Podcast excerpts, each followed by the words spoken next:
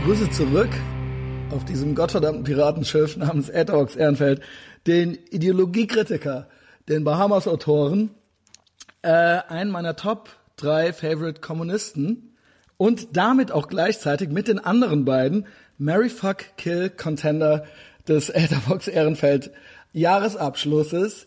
Martin Stobbe ist zurück. Hallo Martin. Hallo Christian. Ich, schön, dass du da bist. Ja, es geht raus ja, von. schön, dass ich hier sein kann. Sicher, ja, es geht raus von Köln nach Wien. Du lebst in Wien immer noch. Ja. Und ähm, wie geht es dir? Vielleicht erstmal. Es ist ja schon was her. Äh, wir wissen ja, du warst ja so, du warst so somit so die aufregendste Folge des vergangenen Jahres. Und ähm, ja, ähm, du genau. Was? Wie war dein Tag bisher? Weil es ist, wir müssen dazu sagen, es ist Dienstag. Jetzt ist es gerade der Mittag rum. Ich hatte eine Tour mit Kanadiern heute Morgen, eine Brauhaustour. Und ähm, Ja. ich musste schon Kölsch trinken quasi, ja. also ich bin gut drauf. Ja, bei mir ist es ein bisschen das Gegenteil. Ich war vor einer Woche trinken und danach bin ich krank geworden. Oh, okay. Ja, das kam wahrscheinlich aus dem Kindergarten, Husten und so, aber Stimme ist wieder voll da. Also könnte höchstens sein, dass ich zwischendurch zweimal huste. Okay, okay, ja, das geht. Ähm, äh, das lassen wir jetzt drin, das ist äh, total real. Und äh, genau, du hast die äh, Kids versorgt und wir sind jetzt da und äh, jetzt kann's losgehen. Ja. Ähm, eigentlich hätte ich ja fast sogar noch so ein bisschen gerne ein bisschen mehr so über dich erfahren, aber wir wollen ja auch so ein bisschen Politik machen heute, ja. Gut. Ähm, ich weiß gar nicht, wo wir anfangen sollen. Wir hatten uns ja eigentlich so ursprünglich so ein, zwei Themen überlegt, aber so die Ereignisse haben sich ja die Woche absolut überschlagen, kann man sagen. Ja, so seit wir äh, WhatsAppen Ja. wieder miteinander. Ja, ähm, man muss eigentlich müssten wir anfangen, weil das war ja letztes Mal schon dazwischen gekommen, äh, glaube ich. Zwischen die Aufnahme und die Ausstrahlung war, glaube ich, der äh, Anschlag in Halle. Richtig, genau, zwischen äh, unserer äh, äh, Abmachung, was wir besprochen hatten, meintest du? Oder meintest Ja. du, nee, letztlich, äh, genau, Halle war, Halle war jetzt, ich habe auch so ein äh, paar Sachen äh, schon dazu gesagt, ich habe auch so ein bisschen was gepostet. Ähm, ja, du postest ja auch mal auf Facebook, kann man ja auch direkt schon mal den Leuten sagen, die dich noch nicht kennen, ähm, wenn man jetzt äh, nicht immer auf die nächste Bahamas warten möchte, dem Martin, äh, dem kann man auch auf Facebook folgen und der postet auch oft offen. Ja, also wenn man jetzt nicht mit dem befreundet sein möchte, äh, das geht dann auch. Und ähm, ja, keine Ahnung, äh, es ist natürlich so, dann nach einer Woche hat man auch so ziemlich alle, hat sich auch so ziemlich jeder schon mal geäußert dann. Und auch Ja. manche dumm und äh, manche vielleicht weniger dumm. Trotzdem, es passiert schon jeden Tag noch was.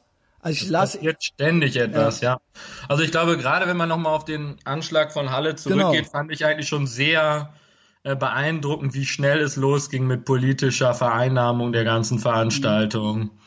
Ja, also da ähm, dieses Moment, dass man vielleicht erstmal daran erinnert, dass hier gerade zwei Menschen umgebracht wurden, Jana Lange, Kevin, dessen Nachnamen nicht genannt wurde, zumindest mir nicht bekannt, eine 40-jährige Frau, Volksmusikfan, der Stefan Ross zum Beispiel hat sich dazu geäußert, weil er ein Foto mit ihr gemacht hatte. Ja, der andere, der Kevin, war erst 20 Jahre alt, wollte einen Döner essen, äh, Fußballfan.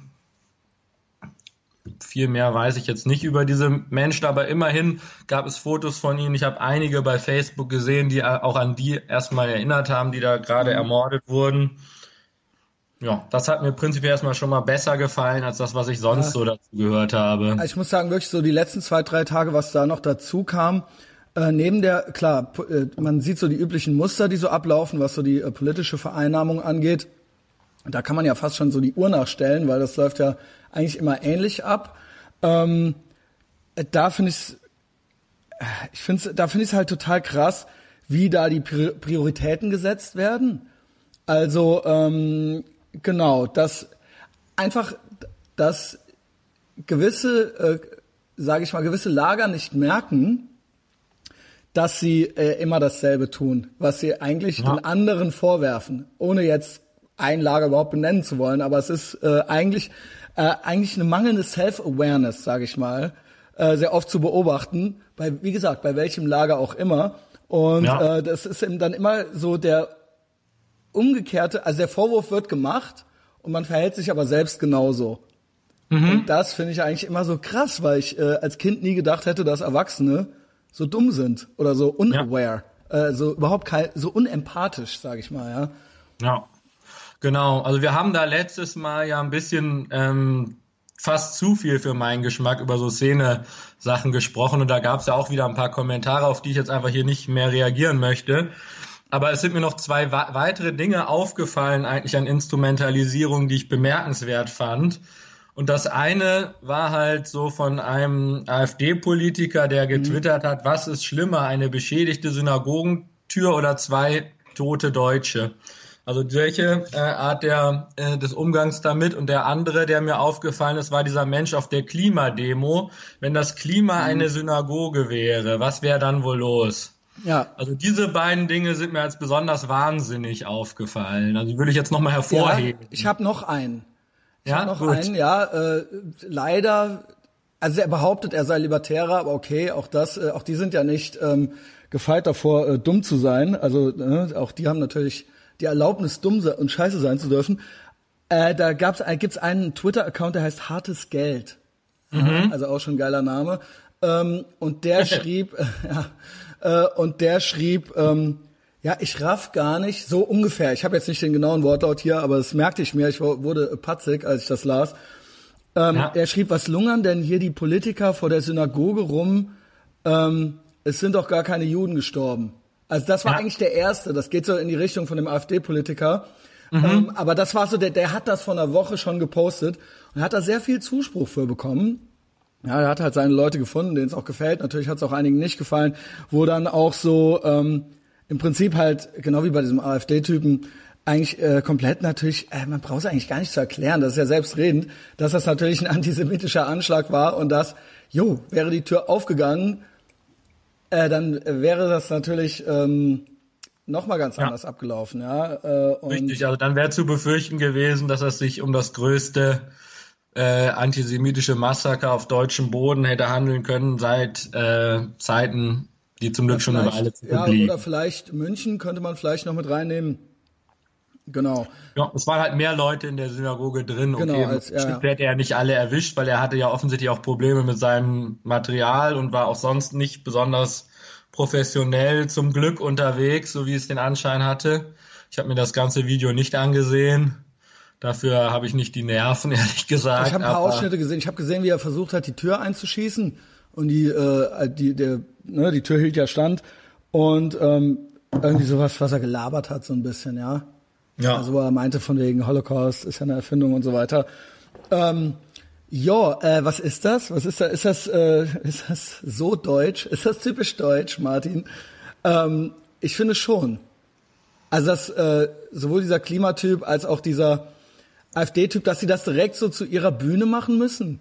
Also dass es direkt so um ihre Befindlichkeiten und ihre Hobbys und ihre und ihre Fetische geht so dabei, ohne irgendwie ohne erstmal zu mit denken, kein bisschen Empathie halt im Prinzip und auch äh, gar nicht, und eben wie gesagt diese Selbstreflexion gar nicht da ist. Wie komme ich jetzt rüber? Also jetzt ja. mal, selbst wenn man so denkt, so okay, das ist so wie du tickst, aber denk doch kurz nach, Junge, das kommt nicht gut rüber, so weißt du. Also da fehlt's ja dann eigentlich schon. Da fängt's schon an, ja. Ich glaube schon. Ich glaube, es ist ein Problem, was in Deutschland ähm, epidemisch ist eigentlich diese Empathielosigkeit und auch dieses ja, dass man eigentlich, egal wenn was Schlimmes passiert, man muss erstmal über sich selber sprechen und genau, was man selber ich, eigentlich ich, denkt. Genau. Und ja. ja. und die armen Deutschen und überhaupt und eigentlich sind die ja die Opfer und ähm, nein, also ja und auch äh, es ging ihm ja auch gar nicht um diese beiden Opfer. Wäre das wenigstens der Fall? Es ging ihm darum, so dass die Deutschen mal wieder zu Duckmäusern ja, ja, gemacht werden, so ja. Und das ist ja genau. so ein bisschen so das perfide daran, ja. Ja. Äh, ich meine, es kommt ja auch immer drauf an, ne? Bestimmte äh, Sentiments, man versteht ja, wo es herkommt, dass die Leute das Gefühl haben, wir sollen bestimmte Sachen sollen in Deutschland nicht so gerne, sind nicht so gerne gesehen oder so. Wo das herkommt, weiß man schon, aber es hat nichts mit diesem Anschlag zu tun. Es sind einfach immer dasselbe Programm. Diese Leute kennen nur ein Programm, wir armen deutschen Opfer. Genau. Und dieses Programm muss immer abgespult werden, egal was gerade passiert. Es ist, ist vor allen Dingen, ich sehe da Parallelen auch zu zu, äh, weiß ich nicht, zu islamischen Communities, wo dann, das ist genau dasselbe, immer diese Opferhaltung ja. und diese wir Armen, ja, das sind, also das ist, sage ich mal so, dasselbe äh, äh, erbärmliche Minderwertigkeitskomplex-Mindset, so, ja, sowohl bei diesen Deutschen als auch bei, ja, weiß ich nicht, bei irgendwelchen, keine Ahnung, DTIP-Typen oder sowas, ja, es ist dann immer mhm. so, immer schnell beleidigt und immer so, ja, aber du und überhaupt und wir Armen halt so, ja. Und das ja. ist so ein, das ist so, ja, keine Ahnung, das ist, das ist nicht von der Ethnie abhängig, das ist ein Mindset, das ist ein Lebensgefühl, muss ich sagen, so, ja. Genau. Und das Zweite, was halt auch dazu kommt, also diese Geringschätzung gegenüber den Opfern, das ist auch wurscht, was für ein Anschlag das war, wenn man sich ansieht. Also die ganze Folge des Breitscheidplatz-Anschlags ist ja was, da habe ich neulich auch noch mal was zugepostet. Es ist ja so gewesen, dass die Leute Ewigkeiten nichts von der Bundesregierung gehört haben, dass teilweise die überlebenden Verletzten keine ich, Unterstützung bekommen haben. Die Merkel wollte sich nicht, nicht mit denen zusammensetzen. Bundespräsident, das hat lange, lange gedauert, bis er überhaupt was gemacht hat. Es gab ein Opfer zum Beispiel, die wurde ohne Beisein von irgendwem irgendwo anonym verscharrt und so weiter. Und wenn man jetzt hier sich anschaut, dann äh, als Vergleich dazu, gerade war in Polen die Wahl, deswegen hatte ich es nochmal gepostet, dass es da dieses riesige Begräbnis gab für den Lkw-Fahrer Lukas Urban wo der Präsident war und sich vor den Sarg hingekniet hat, der sich Zeit genommen hat, mit der Frau und dem 17-jährigen Sohn zu sprechen und so weiter und so weiter. Also einfach dieser ganze Umgang mit ähm, Terrorismus, mit Gewalt und so weiter, der ist in Deutschland unglaublich verlogen. Das ist auch diese ganze Vergangenheitsbewältigungsschiene ist so verlogen. Es wird auch nie verlogen, über, ja. über, Opfer gesprochen. Es wird immer von diesen sechs Millionen gesprochen und von dem ja, Schrecken ja, des National. Es wird immer ganz anonymisiert. Es wird nie gesagt, was eigentlich los ist. Also wenn überhaupt, dann gibt's so als Ausnahme vielleicht noch die Anne Frank oder so, aber ganz, ganz wenig genau. wird so die individuellen Schicksale gesprochen. Und auch vor allen Dingen, ähm, ja, das ist ja auch jetzt schon fast ein Klo, äh, ein Klo, ein Klon, äh, ein Klassiker, würde ich sagen, ein, ein Broder-Klassiker. Der hat schon wirklich an sehr vielen Stellen in, in Variationen gesagt, ja, dass es halt eben so ein typischer deutscher Schuldkomplex ist, sich ähm, so die toten Juden für sich zu äh, instrumentalisieren. Ich zitiere auch Bürmann, diesen, diesen äh, äh, Sündenstolz, ja. Ja. Ähm, obwohl das Wort, glaube ich, auch von Bruder ist. Und aber gleichzeitig äh, sich für die Lebenden im Prinzip überhaupt nicht zu interessieren. Und da fängt ja im Prinzip die Instrumentalisierung schon an. Auch da machen es die Deutschen im Prinzip zu ihrer Bühne. Ja, und ähm, aber wenn es um de facto um lebende Geschichten geht, dann wird eigentlich kaum was gesagt. Also das Antisemitismus, ich habe ja auch öfter jetzt gehört und gelesen, na ja, klar, die Neonazis und klar, die Ossis und so weiter. Äh, ja. ja, ne? Ja, die gibt es und ähm, ne, die, äh, diese kleine Gruppe ist hochmilitant, das muss man schon ja. sagen. Das ist eine kleinere Gruppe, aber die sind natürlich, also offensichtlich sind die zu allem bereit und denen gehört auch die mhm. Tür eingetreten. Äh, ich denke, in Israel würde das auch anders gehandhabt werden. Ähm, zum Beispiel, ja, ähm, ja. Die haben ja auch einen äh, super Geheimdienst, den wir hier vielleicht so gut ausgebildet äh, gebildet gar nicht haben. Aber Nein. genau. Aber ähm, dann wird und damit ist, gilt das dann als erledigt, das Thema Antisemitismus. Ja. Das merke ich sehr oft. Und das zieht sich aber hier durch von SPD über Spiegel, über, weiß ich nicht, irgendwelche antiimperialistischen Linken bis hin eben zu Rechtsextremen und bis hin auch zu rechtsextremen, weiß ich nicht, türkischen Communities hier, Graue Wölfe, DITIB und so weiter. Und das wird auch natürlich, wir sprechen drüber, so ist es ja nicht, es ist ja nicht so, dass ja. man es nicht sagen darf, aber das die, die, das, die breite Meinung oder so klopft sich auf die Schultern mit ihrem, ja, ja, wir stellen jetzt mal die Chepli und den Steinmeier vor die, vor die Synagoge und dann, und guck mal hier, ähm, klar, die Neonazis, ne? Und dann gilt es als im Prinzip als erledigt und ja. das äh, stört mich sehr, weil das ist damit äh, natürlich nicht erledigt. Und wenn, äh, äh, wenn bei Charlie Hebdo, von Charlie Hebdo bis zu dem Typen, der neulich noch äh, mit dem Messer auf die Moschee äh, loslief und Allah Akbar rief, da wird dann so, das wird ganz schnell nicht nur, naja, es wird nicht fallen gelassen, wir wissen, dass es das gibt, also so wird's nicht vertuscht, aber da wird schneller mal, ja, schneller mal dann mit dem Maizek wieder nochmal eine Kette gebildet und sich eingehakt und so weiter, um zu zeigen, na ja, wir wissen ja, Hashtag not all und so weiter, ja. Und das ist eben, das ist eigentlich sehr heuchlerisch, finde ich, weißt du? Also auf der einen Seite ja. eben dann ähm, total durchzudrehen, aber das andere eben eigentlich gar nicht zu benennen und dann sich eben, aber bei, in beiden Fällen immer auf die Schulter zu klopfen. Und das finde ich, das gefällt mir dann eigentlich nicht. Dann höre ich eigentlich auch so gerne dann sehe ich die auch nicht jetzt so gerne vor der Synagoge stehen. Das möchte ich sagen. Nein. Weil dann ist das es, ist dann lass es doch entweder ganz oder lass es uns richtig machen. Weil wie wollen wir, ich habe es gerade bei Malka gelesen, sie schreibt es auch gerade, wie wollen wir denn jemals wirklich gegen Antisemitismus in Deutschland, ja, wir müssen uns ja nun mal um Deutschland kümmern, ähm, vorgehen, wenn wir einfach nicht offen darüber reden, wer hier alles antisemitisch ist und wo das alles herkommt. Ja? Wenn ich eben schon lese unter hart aber fair, ich bin kein Fascho, aber ja, da weißt du doch schon, was los ist im Prinzip. Ja, und man muss sich das auch noch aus verschiedener Perspektive ansehen. Man darf ja nicht vergessen, dass ähm, es ja auch in Deutschland ein massives Problem gibt überhaupt mit Polizei, Justiz und Geheimdienst, wie du es auch gerade schon angedeutet hast. Die ähm, Sicherheitsbehörden, die Gerichte, alle kommen mit der hier bestehenden Kriminalität nicht hinterher. Gerichtsverfahren ziehen sich ewig lange hin. Vor der Synagoge in Halle war kein Polizeischutz, obwohl ein hoher Feiertag das war, obwohl mehrfach nicht. um Sicherheit gebeten wurde. Es hat dieses Video von war dem nicht nur ein hoher, es war der höchste. eine halbe Stunde, ja. bis dann mal die Polizei irgendwann auftaucht.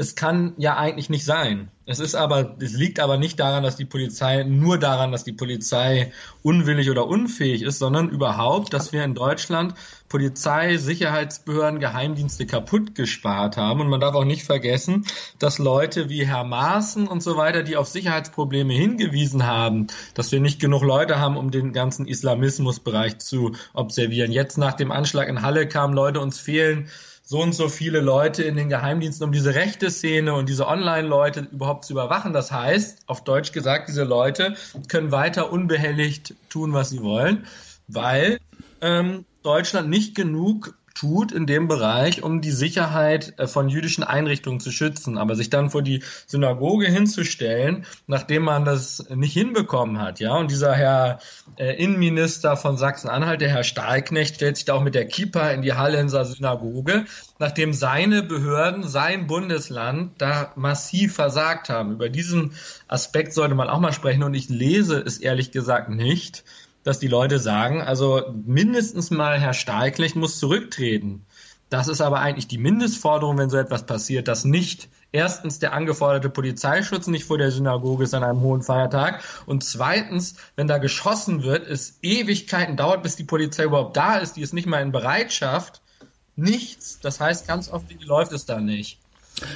Ja, da, da gebe ich ja natürlich recht. Also yes and.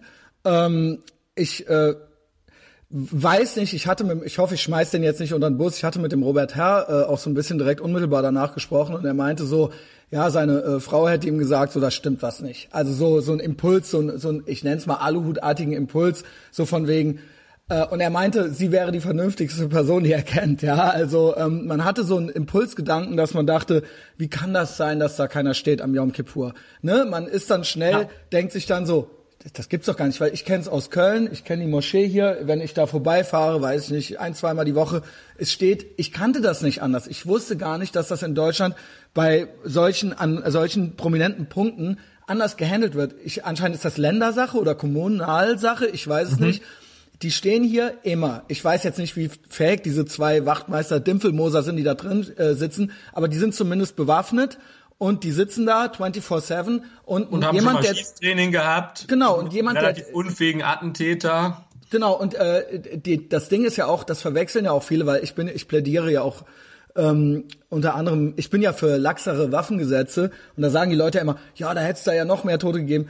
Das Prinzip ist ja, was ich quasi, das Gedankenexperiment, was ich mache, ist, da, da sitzen zwei mit einer Waffe, zwei Polizisten, die ausgebildet sind, da würde sich der Täter vielleicht überlegen, gehe ich da überhaupt hin? Es geht ja nicht mhm. darum, dass dann da geschossen wird, sondern es geht darum, dass der äh, Täter vielleicht den Gedanken hat, naja, soll ich das riskieren, da hinzugehen, wenn da zwei mit einer Waffe davor sitzen und meine klappt nur jedes zweite Mal so, ja? Das ja. ist doch schon alleine, das ist doch äh, quasi so eine Art kalter Krieg-Szenario, ja, so, so, so, so ein Waffenpad da zu schaffen. Und ähm, okay, hier ist das eben so und in Halle ist das offensichtlich anders. Ich erfuhr, ich lernte dann, dass ähm, in Halle es reicht, wenn die alle zwei Stunden mal vorbeifahren. Das gilt auch schon als, naja, wir gucken mal nach, das gilt auch schon als Überwachung. Mhm. Ja, und so war es dann da wohl. Jetzt frage ich mich natürlich trotzdem, ja, einerseits, wenn einer so drauf ist und so unterwegs ist und auch schon 4chan und all diese ganzen Sachen und wie gesagt, ich bin äh, ich bin äh, jetzt nicht so ein Seehofer-Typ, der dann da auch so aus dem Loch gekrochen kommt und das so instrumentalisiert und so, ja, oh, wir müssen jetzt die Gamer-Szene überwachen und so, ja. Naja. Ich habe eine neue Idee. Ähm, so, ja, ist ja okay, Grandpa Seehofer, aber ähm, ähm, ja, nicht. Also da wird ja immer viel ruminstrumentalisiet, weil sie dann die Hoffnung haben, dass sie dann noch was verbieten können. Aber natürlich. Es liegt einfach, glaube ich, daran, dass dann jemand wie Seehofer schnell gebrieft wird, weil er sich damit nicht so gut auskennt. Und dann sagen die, das Glaubst ist so eine du? Vermischung von Rechtsradikalen, von Boards, Gamer und bla bla. Und die haben so ein Jargon und machen dies und jenes. Und dann sagt er dazu drei Sätze. Aber ich glaube auch, und dann regen so- die Leute sich, glaube ich, zu schnell schon drüber auf, dass er was Ja. Falsches gesagt hat. Ich Ich, denke glaube halt natürlich, ja. dass da am Ende natürlich, wenn was Konkretes passiert, da natürlich dann Fachleute irgendwie mitsprechen, zum Glück noch. Also ich glaube nicht, dass da groß was passieren wird mit der Gamer-Szene oder so. Wie auch immer. Allein Ja. diese, immer dieser Schrei direkt nach, wir müssen jetzt quasi, ähm, wir müssen jetzt quasi Hedonismus erstmal verbieten, so, ja. Das ist so ein typisch, sag ich mal, das ist so Conservatives at their worst. Ja, gibt auch gute Seiten, aber das ist dann so gone wrong. Ähm, will aber sagen, ja, wir hatten äh, eben Israel, ich hörte, ne, ich sprach auch schon mit Leuten, die in Tel Aviv leben und so weiter, da passiert sowas nicht. Natürlich kann in Jerusalem oder so mal einer mit dem Messer auf der Straße rumrennen, der wird eigentlich ziemlich schnell neutralisiert, aber sowas, so ein geplantes Ding, dass einer zu Hause da rummacht und im Internet, also eigentlich wird diesen Leuten da die Tür ziemlich schnell eingetreten. Ja, und da fragt man sich doch hier so, was geht falsch? Du sagst, es ist personell, personelle Unterbesetzung, ich weiß es nicht. Vielleicht sind die auch nicht gut genug ausgebildet, aber dass, da, kein, sein, ja. dass da keiner sitzt. Ich denke ja immer, ich bin eigentlich auch nicht so ein Aluhut-Typ, aber man sieht genauso wie man in Berlin ähm, Polizisten äh, bei Twitter sieht, die da po Poliz äh, Bilder von sich hochladen und dann graue Wölfezeichen machen. Das gibt es. So könnte ich mir auch vorstellen, dass im Osten irgendwelche Nazi-Cops gibt oder Neonazi-Cops gibt, die auch sich, man kennt sich untereinander so, ne? Richtig. Äh, Das ist jetzt eine Unterstellung, das ist ein reines Hypothetical, da habe ich keine Beweise für, aber so Gedanken kommen einem dann, ja, dass man dann Nein, wenn man, wenn man also wirklich jetzt ähm, dafür Beweise möchte, dann muss man sich eigentlich nur diesen ganzen NSU-Komplex ansehen, ähm, was es da alles gegeben hat an Vertuschung, an Falschermittlung, an Verbandlung von Verfassungsschutz mit Rechtsradikalismus und so weiter. Das ist ein riesen Untersuchungsbericht und dieses Problem, das stammt natürlich auch zu einem großen Teil aus den frühen 90ern, als die rechtsradikale Szene in Ostdeutschland noch viel stärker war als heute und viele möglicherweise in Mhm. Danke, diese Behörden eingesickert sind. Genau, und dass halt da jetzt Sympathisanten von Rechtsradikalismus ein Problem sein können in manchen Bundesländern, in den Sicherheitsbehörden, das ist ziemlich sicher der Fall, weil solche Leute ja gerne auch ähm, in solche relevanten Bereiche einsickern, genau wie jetzt mit zum Beispiel mit dem Attentäter von Paris, worauf du auch angespielt hast, ähm, oder halt auch Mhm. Ja, Polizisten graue Wölfezeichen machen. Genau dasselbe. Im Moment ist es auch ein ganz gezieltes Programm. Wir brauchen mehr Migranten im Polizeidienst. ja, damit man sich Wird quasi man besser sehen, versteht, äh, ja. Wird man sehen, wer da dann jetzt alles in die Sicherheitsorgane einsickern wird. Und vor allen Dingen, wenn du Beamter erstmal bist, du wirst die Leute ja nicht mehr los. Schwierig. Also, ja, das ist sehr, sehr schwierig. Also so mal so einfach so mit so einem, nur weil man mal, äh, ich glaube, sowohl ein graue Wölfezeichen als auch ein äh, Sieg heilen äh, äh, führt noch, könnte, glaube ich, gar nicht zu einer, dass man äh, kein Beamter mehr ist. Du bist ja Beamter auf Lebenszeit. Du müsstest ja dann irgendwie schon jemanden umbringen oder sowas. Gut, ich bin Bei Sieg Experte. Heil ist jetzt der Vorteil, dass halt äh, der Vorteil für den Staat, wenn er den loswerden will, dass äh, das gegen, dass es dafür einen extra Paragraph gibt. Ja. Ne? Also Auch für Beamte? zu- Ja, es ist Okay. ja nee, das ist ja ein ganz normal, das ist ja eine Straftat, weil Ja. Äh, in Deutschland es verboten ist, Symbole des Nationalsozialismus. Das ist richtig, aber verlierst du dann- Gesetz, das trifft halt auf die grauen Wölfe nicht zu, weil dies ein spezielles Gesetz ist in der Nachfolge des Nationalsozialismus. Das heißt, Richtig. es wäre möglich über diese Schiene der Verfassungstreue und dann gleichzeitig noch in Verbindung mit einer nationalsozialistischen Volksverhetzungsstraftat wäre es wahrscheinlich möglich, wenn man das jetzt äh, betreiben Okay. würde, die Leute loszuwerden. Dann denke ich aber äh, mit der Verfassungstreue, das äh, würde ja auf graue Wölfe Leute eigentlich auch zutreffen. Also das müsste, Genau. da müsste man doch auch ansetzen können. Aber das ist halt weicher, weil es halt erstmal direkt Klar. ein Straftatbestand ist, weil es Interpretation ist. Wer weiß, was meint er? Ist es der leise Fuchs dann vielleicht doch und so weiter, ne? Wir lasen es ja Oh, auf dem Twitter-Account. gemacht. Wir, wir, wir wissen nicht, was sie jetzt von uns wollen. In meiner Kita ist das der leise Fuchs. Ja, ja. was wollen sie jetzt von uns? Ja, okay, das haben die original geschrieben da drauf, ne? Ähm, was ich, äh, ja, vielleicht da auch noch so ein, zwei Sachen, äh, vielleicht ist es ja auch eine ganz gute Überleitung. ja. Äh, ne? Also Österreich und Deutschland, es gibt ja Parallelen, vielleicht auch ein paar Unterschiede. Ähm, vielleicht kommen wir da noch hin. ja. Ähm, AfD, ja, einerseits finde ich äh, ich habe zwei Gedanken da noch zur AfD, zur Rolle hier jetzt, weil die ist natürlich so ein bisschen das Go-To-Ding jetzt so. Na klar, mhm. die AfD, die sind der Wegbereiter und so weiter. Aber genau da wird ja eigentlich nie erwähnt, dass zum Beispiel zu NSU-Zeiten noch gar keine AfD gab. Also es wird oh ja gerade so getan, als wäre das jetzt so ein neues Ding irgendwie und als hätte das vorher alles gar nicht gegeben. Aber du weißt, was ich meine, oder? Ja, ja. So, ja, genau, weil du schüttelst den Kopf, aber das sehen die Leute natürlich nicht. Nee. also, ja, ja, also, Zeichen an dich. Also ich glaube natürlich klar, die AfD hat ja ähm, die AfD ähm, ist nicht erfunden worden jetzt kürzlich und die AfD hat auch diese Themen nicht erfunden. Nee. Also auch das Ganze, was jetzt gesagt wird, also dieser Mensch hat ja ganz offensichtlich so dieser äh, Verschwörungstheorie angehangen, ja, der Jude ist sozusagen der, der hinter allem steht und der will jetzt die Deutschen und die Europäer, was weiß ich, durch Migranten ersetzen oder diese These, dass halt das von Juden geplant ist, hat er vertreten. Das finde ich krass. Da hat mir jemand aus Österreich erzählt, ich kenne noch ein, zwei Leute in Österreich, ja. ähm, der sich da so ein bisschen rumtrieb in den einschlägigen Foren. Wir können es nicht beweisen, weil die da alle Anon heißen, ja. Ähm, aber da war jemand mit einer österreichischen Flagge. Ich nenne ja jetzt zwar nicht den Namen, den wir im Verdacht haben, aber er gab sagen wir mal so, der Jargon war sehr identitär und ja. ähm, äh, der meinte auch, äh, ja, die Juden, die hätten das doch äh, geplant. Also das wäre doch alles nur inszeniert von den Juden. Und da bin ich halt echt, da denke ich mir so, ja gut, wie gesagt, wir wissen nicht, wer es war, aber da denke ich mir so, krass. Also das ist eben der eine Gedanke, den ich hatte, äh, den ersten, den ich geäußert habe, so von wegen, ja, ähm, okay, jetzt hört mal auf, immer mit der AfD, ja, das ist keine AfD-Erfindung. Andererseits finde ich es doch krass, weil ich bin ja immer so Benefit of the Doubt. Vielleicht bin ich dumm, vielleicht bin ich naiv, aber ich bin dann dann doch immer so ein bisschen baff, wenn die dann doch, wie gesagt, der Post von eben, wo du gesagt hast, ja, sind doch gar keine Juden gestorben oder halt hier so, ja, ja, das ist ja. die jüdische Weltverschwörung, dann bin ich mal baff und denke so, krass, ihr seid ja doch viel, viel krasser. So, ihr seid, also, ich dachte, ihr werdet, ich dachte, weißt du, was ich manchmal glaube, da, ja. damit man mir hier nicht die Worte im Mund rumdreht? Ich denke manchmal, die glauben ihren eigenen Scheiß. Verstehst du? Also die glauben um, ja, aber die glauben ja noch nicht mal ihren eigenen Scheiß. Da, da geht's dann ja sofort los bei der ersten Gelegenheit. Also wie gesagt, auch hier Hashtag not all und so weiter. Ähm, aber ähm, man sieht's an allen Seiten. Also sie kriegen ihren Laden auf jeden Fall nicht zusammengehalten. Und es ist eindeutig, also ja. mal mindestens ein latenter Antisemitismus äh, vorhanden bis zu einem offenen.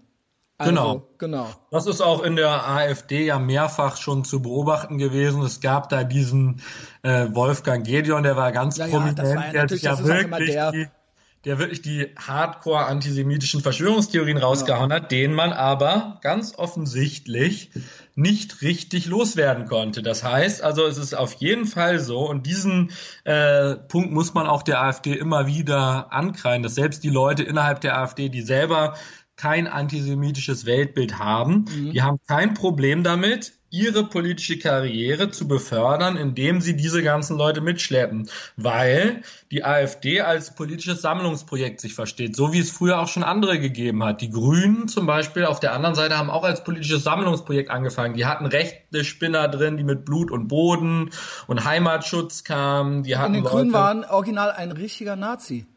Ja, da waren richtige Nazis. Da, waren, da war ein richtiger Nazi drin, der original Nazi war halt. Kein Neonazi, sondern ja. ein alter Nazi war da drin. Ja, ja, ja, genau. Und halt diese ganze Strömung ne, ähm, war da halt mit drin, weil es war halt eine Sammlungsbewegung. Ja, die Grünen genau so funktioniert die AfD. So. Die ja. AfD hat von Anfang an dieses Ding gesagt, wir sammeln enttäuschte Konservative ein, wir versuchen den ganzen rechtsradikalen Rand zu bespielen. Die NPD ist dadurch eingegangen durch das Aufkommen der AfD, was, der, mhm. was die Regierung mit zwei Verbotsverfahren nicht geschafft hat, hat die AfD geschafft, weil der ganze rechtsradikale Rand, der früher NPD gewählt hat, zur AfD rübermarschiert ist, ja. weil die Leute haben, die diese diesen Rand bespielen, wie Herr Höcke, der jetzt wahrscheinlich in Thüringen bei der Landtagswahl wieder ziemlich satte Prozente einfahren wird. Ähm, diese Leute gibt's, die sind mit äh, Hardcore-Antisemiten wie zum Beispiel Jürgen Elsässer verbandelt, die treten mhm. da auf bei seinen Auch Veranstaltungen und so weiter, ja genau. Das ist alles eine Soße. So, Russland-Fans halt und so weiter, genau. Muss man halt einfach sagen, dass die halt aus einem politischen Kalkül heraus und das nicht, weil sie deren Ansichten unbedingt teilen müssen, sagen, wir brauchen die halt alle. Mhm. Und das mehrt ihren Stimmenanteil. Und da muss man halt ganz klar sagen, dass auch die äh, AfD eine ähm, Partei ist, in der Antisemitismus kein Grund ist, die Leute rauszuwerfen. Das trifft auf die AfD zu, das trifft auf die FPÖ in Österreich zu, das trifft aber auch auf ähm, viele andere Parteien natürlich zu. Ja, also ja, äh, ich finde das halt ganz interessant. Wie gesagt, ich bin da so, ich bin tatsächlich naiv, weil ich so ein bisschen abgeturnt bin von so einem Instrumentalisieren und von so einem reflexartigen und dieses Everyone I don't like is Hitler und so weiter. Aber ja. ich bin auch nicht, ich bin auch nicht blind auf dem Auge.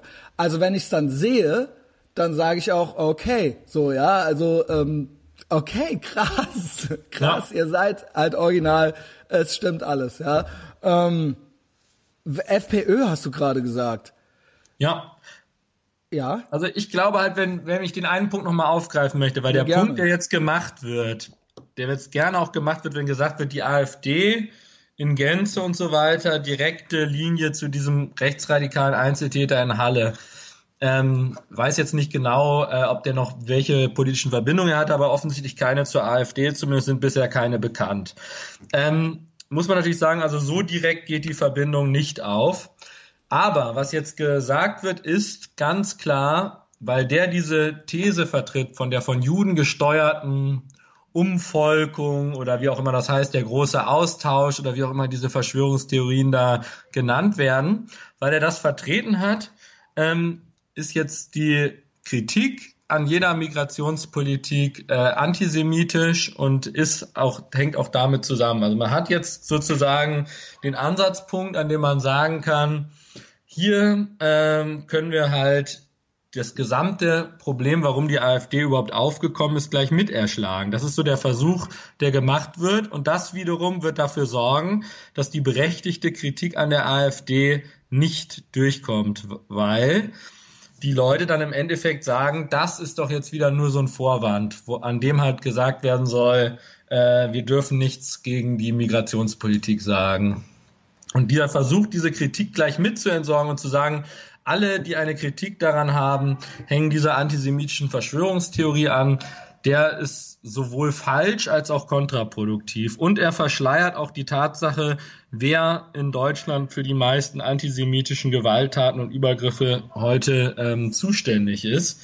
Und äh, diese ganzen Themen äh, werden da auf eine ungute Weise vermischt. Aber nur weil einen das abturnt und weil man sagt, das ist falsch, heißt das nicht, dass es in der AfD diesen ganzen rechtsradikalen und antisemitischen ähm, Bodensatz nicht gibt, sondern der ist da relativ stark. Da gab es ja auch schon in der Vergangenheit häufig Umfragen zu, dass auch unter den Wählern der AfD antisemitische Erklärungsmuster überrepräsentiert sind, dass dieser ganze rechte Rand, der da bespielt wird, ein Problem ist. Ja, und vor allen Dingen auch dieses, was alles immer im Set kommt, ja, immer auch dann auch so ein Anti-Amerikanismus ähm, und sowas. Ah ja, die Russen sind ja eigentlich gar nicht so schlecht und so weiter, ja. Und mhm. ähm, das ist alles, das ist so ein ein Set an, sag ich mal, an, an Fetischen. Ja. ja. ähm, äh, ich finde es eigentlich, äh, ja, ich hatte es eben schon mal kurz gesagt, ich hoffe, ich wiederhole mich nicht, eigentlich auch mit das perfideste. Ich glaube, viele andere äh, in anderen Parteien, die Konkurrenz quasi, ja, die konkurrieren ja alle um Stimmen und es ist ja irgendwo auch ein Business, ähm, dass da wirklich das jetzt zur Gelegenheit wird, quasi den politischen Gegner auszuschalten, ohne über das eigentliche Problem reden zu wollen. Und ja. es damit nicht nur mit den Neonazis, sondern auch und dann eben diese direkte Linie zur AfD. Und damit ist das dann erledigt. Und hier haben wir sie ja, ja. Und dann und wir brauchen und wir stellen uns noch für die Synagoge und damit ist das. Wir haben alles gemacht, ja. ja und außerdem genau. ich habe noch mit äh, Netanyahu telefoniert und ähm, habe ihm auch noch mal gesagt, nee, nee, wir machen alles hier, ja. Also cool, ja, kann eigentlich alles genauso weitergehen. Ja, ja. Alles identifiziert und wir sind cool und okay. Ja, läuft, okay.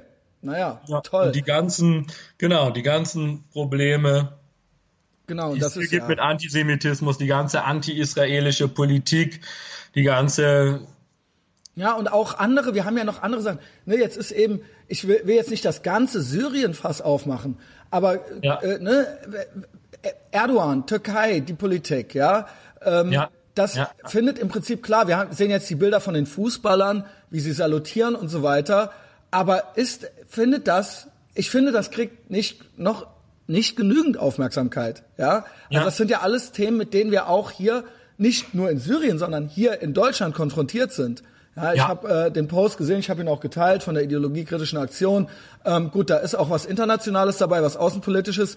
Aber klar, was könnten wir denn hier machen? Und diese Dinge werden eigentlich gar nicht, ja, ein Kurz, also euer, ja, du, gut, du bist ja Deutscher, aber du lebst in Österreich, ein Kurz sagt, ja, es ist auch mal Zeit, hier was zu tun und nicht nur zu labern äh, gegenüber mhm. den Türken. Und ähm, ja, wird hier vorgeschlagen, DITIB, äh, Imame, Doppelpässe, AKP-Konten. Ja, das sind doch alles Sachen. Ja. Aber da hört man nicht viel von. Da hört man im Prinzip man gar nichts von. von. genau. Und das ist ja. dann für mich genauso wie Fridays for Future oder halt eben äh, Chepli heulen vor der Synagoge. Das sind für mich alles nur Ablenkungs-, äh, Strohfeuer oder was auch immer, wie man es nennen will. Ja. Leuchtfeuer? Ja. Keine Ahnung. Genau, also dieses ganze Problem, was wir inzwischen haben in Europa, in Deutschland, in Österreich mit dem Islam und dem wachsenden Einfluss des Islam, mit dem wachsenden Einfluss auch von solchen türkischen Vereinen und Verbänden, mit Leuten, die im Zentralrat der Muslime organisiert sind, mit Leuten, die bei DTIP sind, bei Mili Görisch, hier der österreichische Ableger ATIP und äh, Mili Görisch, da gab, wurde jetzt noch kurz vor den Wahlen ein Gesetz gegen die verabschiedet, wo halt geprüft werden soll, ob die nicht verboten gehören, ja, weil es verfassungswidrige Vereine sind. In Österreich war es möglich, das Kopftuch in Schulen und Kindergärten grundsätzlich zu verbieten. Es gab einfach ein paar Schritte zuletzt in Österreich anders als in Deutschland, die einen gewissen Optimismus, äh, dass da vielleicht ein paar Probleme erkannt werden, Mhm. dazu Anlass geben. Aber es ist auch in Österreich, wenn man sich zum Beispiel hier Wien anguckt, ich lebe ja in Wien und nicht in Österreich, das ist ein großer Unterschied. Mhm. Und äh, Wien ist eine Stadt, die inzwischen einen Islamanteil hat von 15 Prozent. Wir gehen hier auf ein Szenario zu, wenn die Einwanderung aus ähm, Nordafrika und dem Nahen Osten auf einem relativ hohen Niveau ist, dass wir hier in 20, 30 Jahren Islam als größte Religionsgemeinschaft in Wien haben. Ja. Das ist äh, ein Szenario, was, wenn die Entwicklung so weitergeht, aber solche Projektionen sind natürlich zu einem gewissen Grad, das muss man dazu sagen, natürlich ohnehin unseriös, weil man natürlich nicht weiß, wie entwickelt sich alles hier innerhalb des Landes und so weiter. Aber äh, es ist natürlich ein Szenario, auf das es, hin, auf das es hinausläuft. Wenn man es jetzt retrospektiv, wo man es genau sagen kann, äh, sich anschaut, in den 15 Jahren zwischen 2001 und 2015 hat sich in ganz Österreich der Islamanteil von 4 auf 8 Prozent verdoppelt.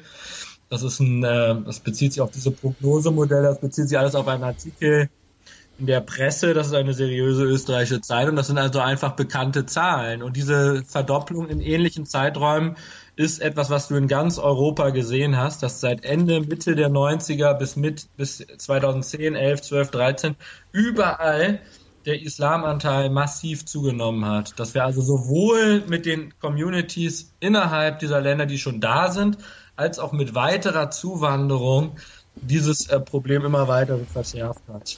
Ja, und äh, all diese Themen vor allen Dingen haben ja auch Überlappungen. Die sind ja nicht ja. getrennt zu sehen. Auch eine DTIP und ein Auftritt. Es ist die, der Flagship Store ist bei mir in der Straße. Ähm, ich, die Straße wurde abgesperrt, ähm, als Erdogan hier war und er seinen Auftritt ja. davor hatte und sich da hat feiern lassen. Er hat mit der Henriette Reker, unserer Oberbürgermeisterin, nicht geredet. Er hat auch die, ihre E-Mails nicht beantwortet.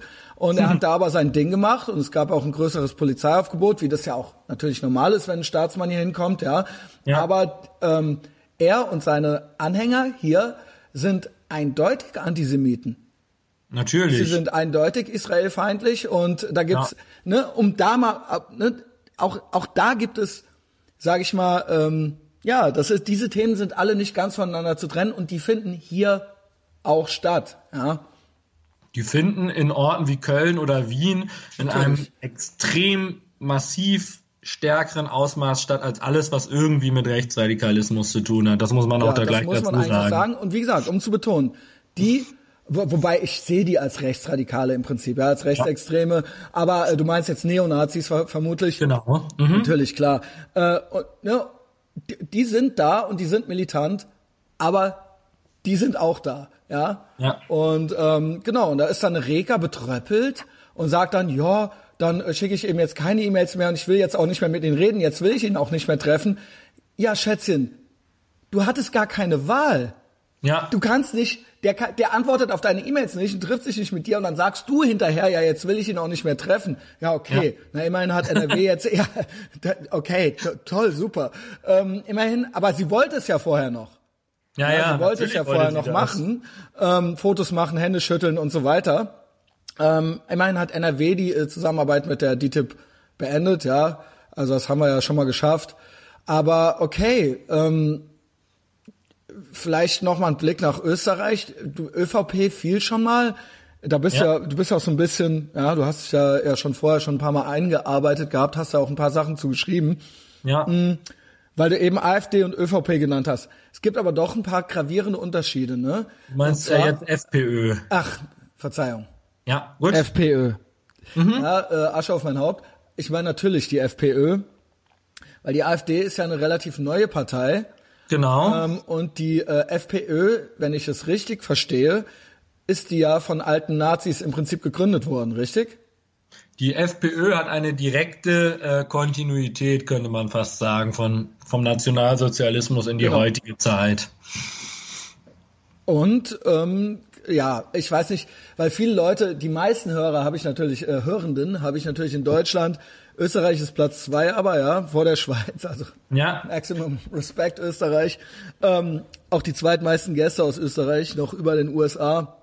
Aber für die Leute, die jetzt nicht so drin sind, ähm, genau, FPÖ ist, äh, ne, hat ja auch äh, jetzt eine ganze Weile schon mitregiert, auch bis zu den äh, Neuwahlen und ähm, die meisten dürften ja Haider noch kennen, ja, das war ja so der Posterboy zuerst und dann jetzt eben Strache. Ne? Genau. Also und, Haider ist halt ganz interessant insofern, als der halt wirklich die Figur war, die halt die FPÖ auf diesen offen rechtsradikalen Kurs geführt hat. Ach, das war vorher gar nicht so. Interessant. Es gab eine gewisse Kontinuität in dieses Milieu, aber eigentlich ist es erst unter Haider wirklich so ganz offen propagiert worden. Und unter Haider gab es auch ein paar Unterschiede, ähm, die ich schon mal versucht habe in einem äh, Text, äh, der auch online verfügbar ist für die Bahamas, darzustellen. Also Haider ich war. Ich verlinke, äh, ich glaube, ich verlinke irgendwie auch die Bahamas und dann kann man es ja. finden. Wie heißt die Rubrik? Ähm, also der Text hieß irgendwie das Ende des Postnarzissmus, Fragezeichen. Das ist ein Text, der online verfügbar ist in Form Aber man kann den, da gibt es eine Rubrik. Ja, okay müsste man im Heftarchiv auf jeden Fall finden. Alles klar. Dann ihr sucht. Äh, auf jeden Fall ist es gehört ja zu den Texten, die auch, weil die Bahamas für jede Ausgabe drei Texte online zur Verfügung stellt. Mhm. Und in dem Fall ist dieser Text halt auch online okay, erschienen. finden wir. Den werden sie auch finden. Ja.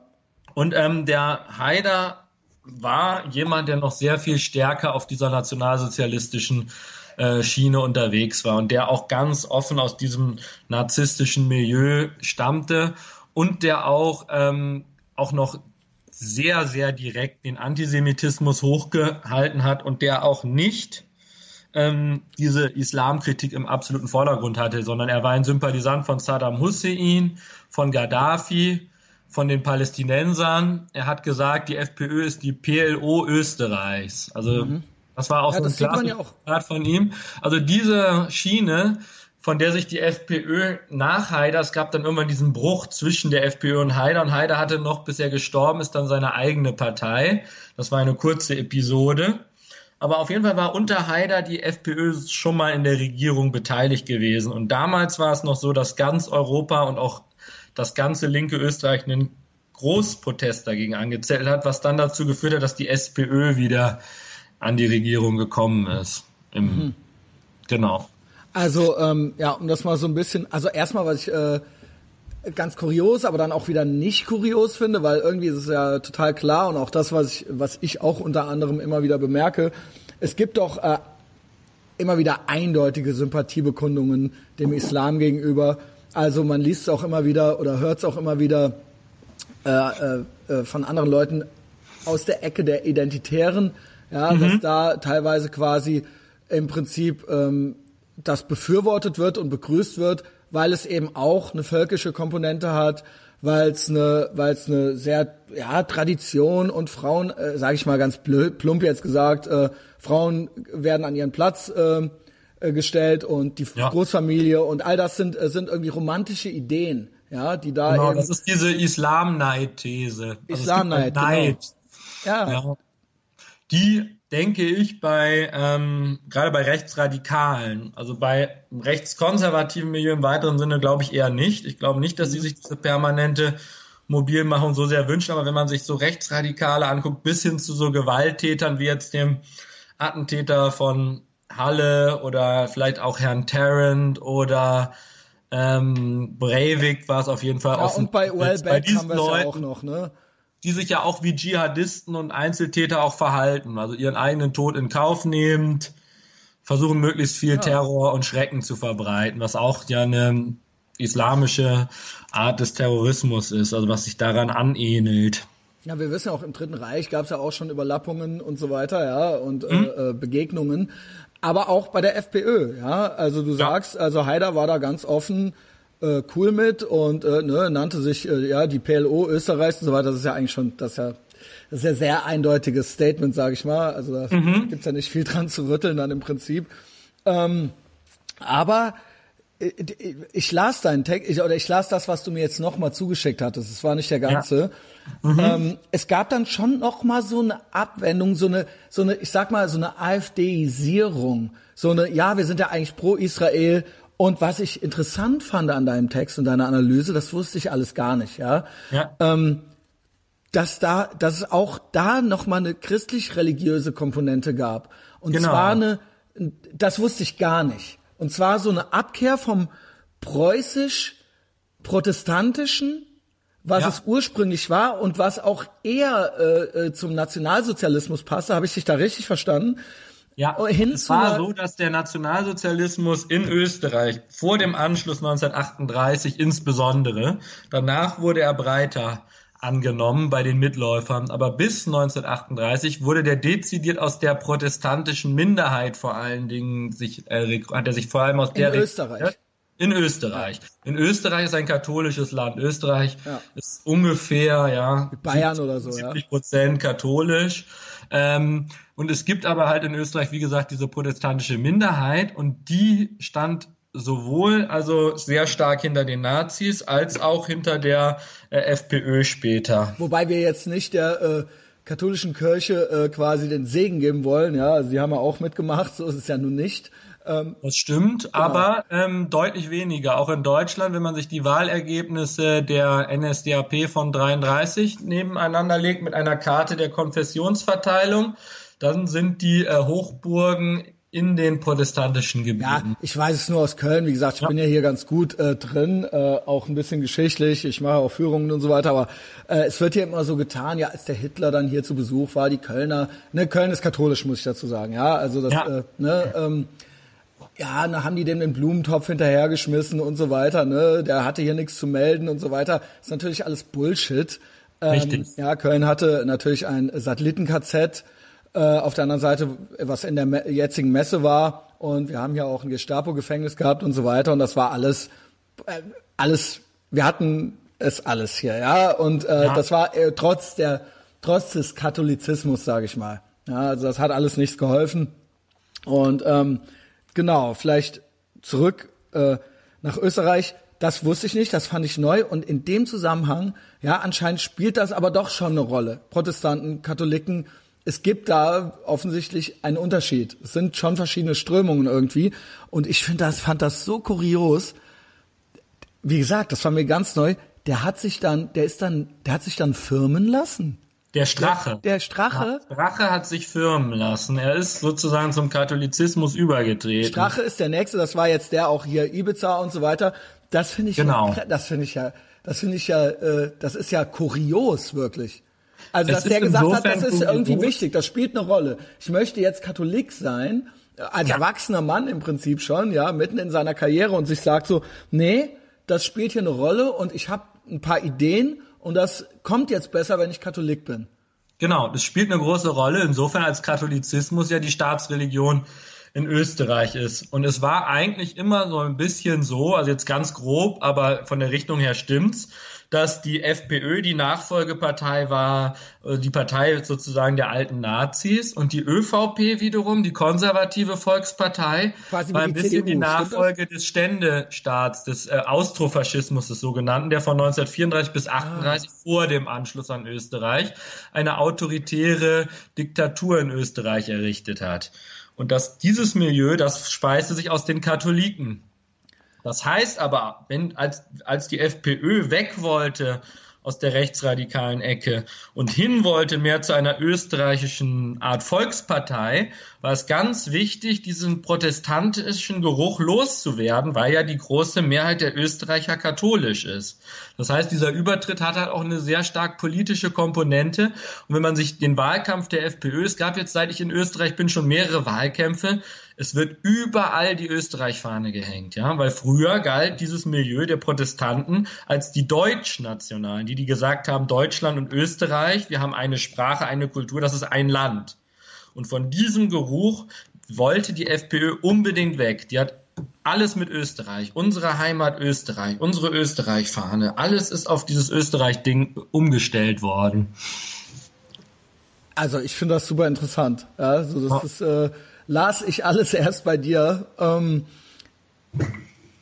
oh, er hat sich dann firmen lassen und es war dann auch dann einhergehend, wie gesagt, von diesem National, von dieser nationalsozialistischen Komponente eher weggehend, so dieses, ja. ja, also wir sind nicht mehr die PLO Österreichs auch, das hat er dann auch, äh, es war dann auch eher so eine, naja, so Israel, äh, man versuchte auf jeden Fall eine Annäherung. Ich las auch, genau. ähm, ich las auch in anderen Artikeln, äh, wurde mir geschickt, ich bereitete mich vor, dass es da auch Treffen gab oder versuchte Treffen auch mit äh, der israelischen Regierung, aber das so richtig kam, gut kam das nicht an. Nein. Also ich glaube, äh, in Israel man kauft's denen irgendwie nicht ab. Ja, und man äh, hat in Israel eine sehr berechtigte Abneigung gegen alles, was in irgendwie im Ruch steht, eine Nachfolge des Nationalsozialismus zu sein.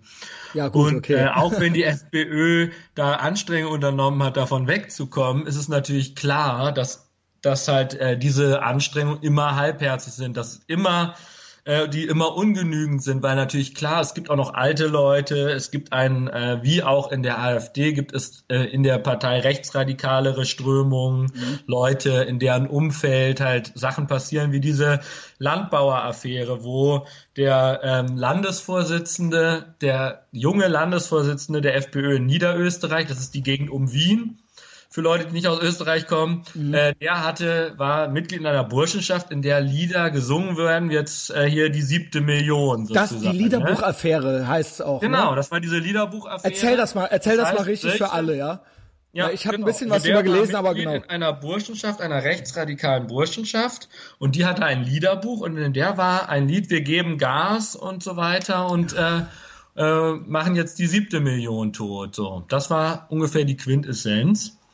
Und solche Leute, die werden zwar heute dann von ihrem Posten entfernt, aber die sind halt in der FPÖ da. Aber da waren das noch heißt, mehr Lieder drin, oder? Da waren, das war, also das war jetzt nicht, dass es nicht schon nicht, ja, nicht, dass es nicht schon schlimm genug wäre, aber das war so ein ganzes, ihr müsst euch das vorstellen, das war ja. so ein ganzes Liederbuch und dann wurden da hinterher irgendwie die Seiten entfernt und Lieder entfernt und da wurde noch irgendwie was versucht und das hat dann alles nicht geklappt. Also ich, ja. ich lache jetzt so ein bisschen, weil, aber das ist halt, ich meine, Ey, also das muss man sich halt mal vorstellen, ja. Also das ist jetzt nicht so ein bisschen doppeldeutig oder so. So, Nein. ja, ähm, ne, ähm, äh, das Florian Geier-Lied, das wurde ja dann von irgendwelchen SS-Leuten äh, gesungen, aber das wurde ja auch vorher schon der, von der bündischen Jugend und so. Und da konnte man sich dann immer rausreden, weißt du, so hier gibt's ja auch so Neonazis, die dann so den Trick machen. Aber da war halt auf jeden Fall, also da gab's dann auch nichts mehr rein und rauszureden, so, ne? Nein.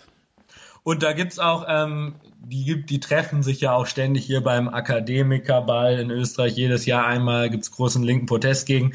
Ähm, dann gibt's auch immer wieder Affären. Irgendjemand von der FPÖ hat mit irgendjemand von den Identitären an einem Tisch gesessen. Die identitäre ja. Bewegung in Österreich rekrutiert sich aus dem gleichen rechten Burschenschaftsmilieu, aus dem die FPÖ ihre Führungskader holt. Es ist äh, dasselbe Milieu, aus dem das kommt. Natürlich haben die miteinander Berührungspunkte. Das wäre so ähnlich, als zu sagen, ja, irgendjemand, der in der Linkspartei oder bei den Grünen war, war früher mal bei der Antifa. Ja. Ja, Wo ist no da shit, der Erkenntniswert? No es gibt keinen Erkenntniswert, weil das ist dasselbe Milieu. Ja, das ist ja. äh, genau. Und deswegen ähm, ist es klar, dass mit diesem Milieu äh, nicht nur Israel, sondern jeder vernünftige Mensch möglichst wenig zu tun haben möchte. Ja, und vor allen Dingen, ja, äh, und auch das, und auch, äh, ich höre, also wie gesagt, ich habe es jetzt die Tage nochmal gehört, ne, ich bin ja immer so, wie gesagt, der naive Benefit of a Doubt-Typ, aber ähm, auch da ist auch ein ganz tief verwurzelter Anti-Amerikanismus drin, ne? Also wohl, also auch bei der ja. bei den Identitären, äh, dass da dass da wirklich äh, ganz verankert und das ist ja auch immer schon so dann der andere Shit-Test irgendwie so. Da weiß man mhm. immer Bescheid. Aber du sagst ja, ne, ich hatte ja mit dir vorher auch so ein bisschen, hast du ein bisschen Bock über die zu reden, aber da meintest du so, ja, ganz echt, Christian, ist das so? Weil medial sind sie doch sehr präsent. Du meinst, eigentlich spielen sie keine Rolle richtig. Also sie sind spielen keine große Rolle, wenn man sich ansieht. Der be bekannteste Figur ist Martin Sellner. Ich ja, habe mal genau. ein bisschen was von ihm gesehen. Die Reichweite ist nicht gut. Es ist interessiert nicht so viele Leute offensichtlich. Okay. Es sind auch nicht viele Leute, wenn es eine Aktion gab. Ich habe einmal eine Aktion von ihnen miterlebt, wo sie irgendeinen Balkon besetzt haben und ein Flugblatt verteilt haben. Das waren 20 Leute, die da was Aber gemacht haben. Okay, ist der dann 15, 20 Leute, die Passanten haben ihnen den Stinkefinger gezeigt, keiner hatte Bock auf sie. Ich denke halt immer, das ist halt was, was sich inszeniert, aber was keine Reson keinen aber, Resonanzboden aber hat. Aber findest du nicht, als die FPÖ zum Beispiel, die hat einen großen Resonanzboden und deswegen ist die rede ich lieber über die FPÖ und Entwicklung in der FPÖ. Ne, gerne. Dann, ich, ja, ich dachte nur, genau. weil, weil ich sag mal, die mediale Repräsentation ist doch dafür relativ hoch. Also Dieses ich höre ich hör ständig Sellner. Hier Sellner, hier Sellner, da und bla, ja, und äh, dann ja. frage ich mich aber auch, ja, dann vergleiche ich das so ein bisschen mit den USA, wo sie auch immer diesen äh, den Richard Spencer irgendwie vor die Kamera zerren und das sind irgendwie anscheinend diese dieses eigentliche Alt-Right-Movement, das sind irgendwie so ein paar Heinis halt eben so, aber die werden dann ja. halt so äh, MSM-mäßig äh, von vorne bis hinten halt durchgereicht und durchgekaut. So ähm, neulich war der sogar auf CNN zugeschaltet. Ja, ja das muss man sich mal äh, vorstellen. Aber würden die das einfach nicht machen, wer würde sich dann für den Heini interessieren so? Und dann vielleicht ist mein das dann. Mein Verdacht ist, dass äh, schon allein bei der schlechten Reichweite, die der hat auf YouTube oder Facebook oder wo auch immer, wenn er nicht gesperrt ist, dass da schon allein mindestens die Hälfte seiner Gegner sind, mindestens die Leute, die dem hinterher recherchieren, mindestens die Hälfte. Ja, ich habe äh, mir das auch mal Leute, die gar nicht das gut nicht, finden, ne? was der macht. Also schon allein das zeigt für mich schon, dass das nicht so furchtbar relevant ist. Ne? Wenn du halt dagegen siehst, ein Strache oder so, auch nachdem er rausgeflogen ist, hat eine enorme Reichweite in sozialen Netzwerken. Hey, das ist ein anderes, das ist ein anderes Kaliber. Aber es ist, ist es jetzt so, also nationalsozialistisch und dann so, ja, okay, ich werde jetzt Katholik und wir machen hier so ein bisschen mit Israel rum. Und ist es jetzt wieder so ein bisschen so ein Backlash, wieder in die andere Richtung? Oder versuchen Sie das weiter so durchzuziehen? Ähm, also es gab in der FPÖ auf jeden Fall unter Strache den Versuch, etwas wegzukommen vom Nationalsozialismus hin mehr zu Österreich und damit auch den Unterschied zu verkleinern zur ÖVP, zum eher konservativeren Milieu, zu einem Aber eher einwanderungskritischen Milieu. Das, dieser Versuch war auf jeden Fall da. Dass es halt nach wie vor dieses ganze rechtsradikale Milieu gibt und dass es damit drin hängt, ist der Fall, aber dieser Versuch, es war unabhängig von Strache, würde ich sagen. Also aber ich glaube, der geht auch weiter, auch mit Kickel und Hofer und wen es da jetzt noch so gibt. Okay, aber die wollen auch, also das war eigentlich meine Frage, die bleiben auch jetzt erstmal auf diesem Dampfer. Da gibt's jetzt keine anderen Bemühungen oder sowas oder man spürt da jetzt keinen anderen Vibe oder sowas.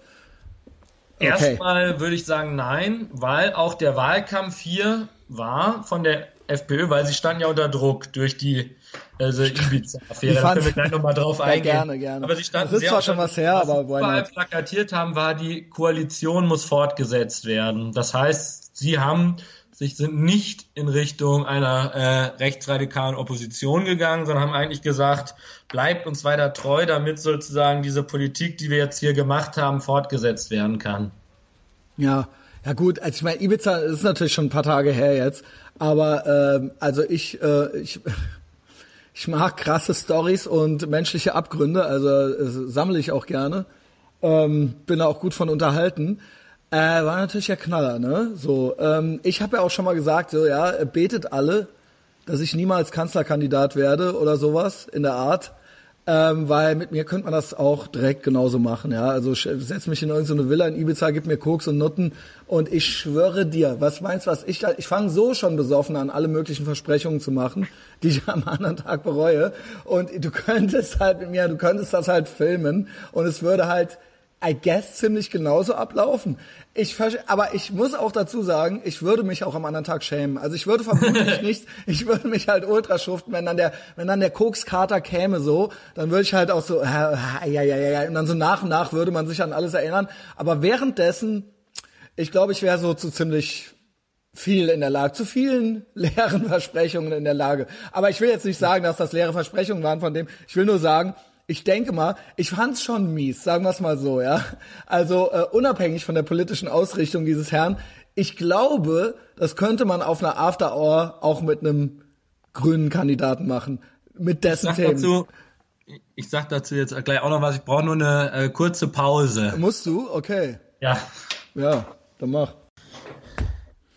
So. Ja, genau. Ja, ich möchte jetzt, äh, ich möchte jetzt diesen Mann ich möchte jetzt nicht da, damit sagen, dass der wählbar ist. Ich will nur sagen, ja, also ich bin zumindest, äh, der, der werfe den ersten Stein, ja, der nicht naja, keine Ahnung. Es war schon, ich muss. Nein, aber also, was ich daran wirklich interessant finde, ist, ähm, und das ist halt halt wiederum eine politische Dimension, ist halt, wie das gespielt wurde. Also, dass halt da dem gezielt eine Falle gestellt wurde, dass mhm. der halt gezielt äh, abgehört wurde unter halt allerlei dubiosen Umständen und dass dann halt dieses Video über die deutsche Presse und deutsche Öffentlichkeit, Herr Kurz Böhmermann wusste schon vorher dafür vor äh, rübergespielt wurde, direkt vor der Europawahl. Das gibt dem Ganzen natürlich den Ruch eines politischen Attentats und als solches hat es einen durchschlagenden Erfolg. Die Regierung ist gestürzt worden. Herr Strache ist politisch erstmal erledigt. Ähm, Herr Kurz, jetzt nach den Neuwahlen könnte sein, dass er jetzt eine Koalition mit den Grünen macht dass also auch die ähm, Regierung, die halt äh, in Europa unbeliebt war und in Deutschland insbesondere, darauf musste ja auch Herr Kleber nach der Wahl den Herrn Kurz erstmal hinweisen, dass das Ausland eine solche Koalition nicht Hammer. wünscht. Ja, Hammer einer unverschämten Art und Weise. Also, man das muss schon sagen, dass so diese Komponente deutsch. dieses Ibiza-Skandals, dass man das halt wirklich versucht hat, da jemanden äh, vorzuführen, bloßzustellen, das Ganze dann erst für Profit zu verkaufen, was in Österreich keiner gekauft hat, dann nochmal vor der Europawahl über Deutschland gespielt hat. Da ist man's losgeworden, da haben es dann die investigativen Journalisten von Spiegel und Süddeutsche und so gerne äh, ausgeschlachtet. Das hat sie sehr gefreut.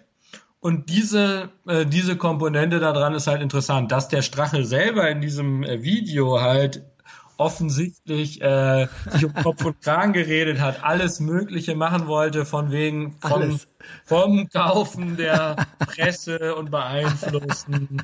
Äh, ja, von, sorry, dass ich lache.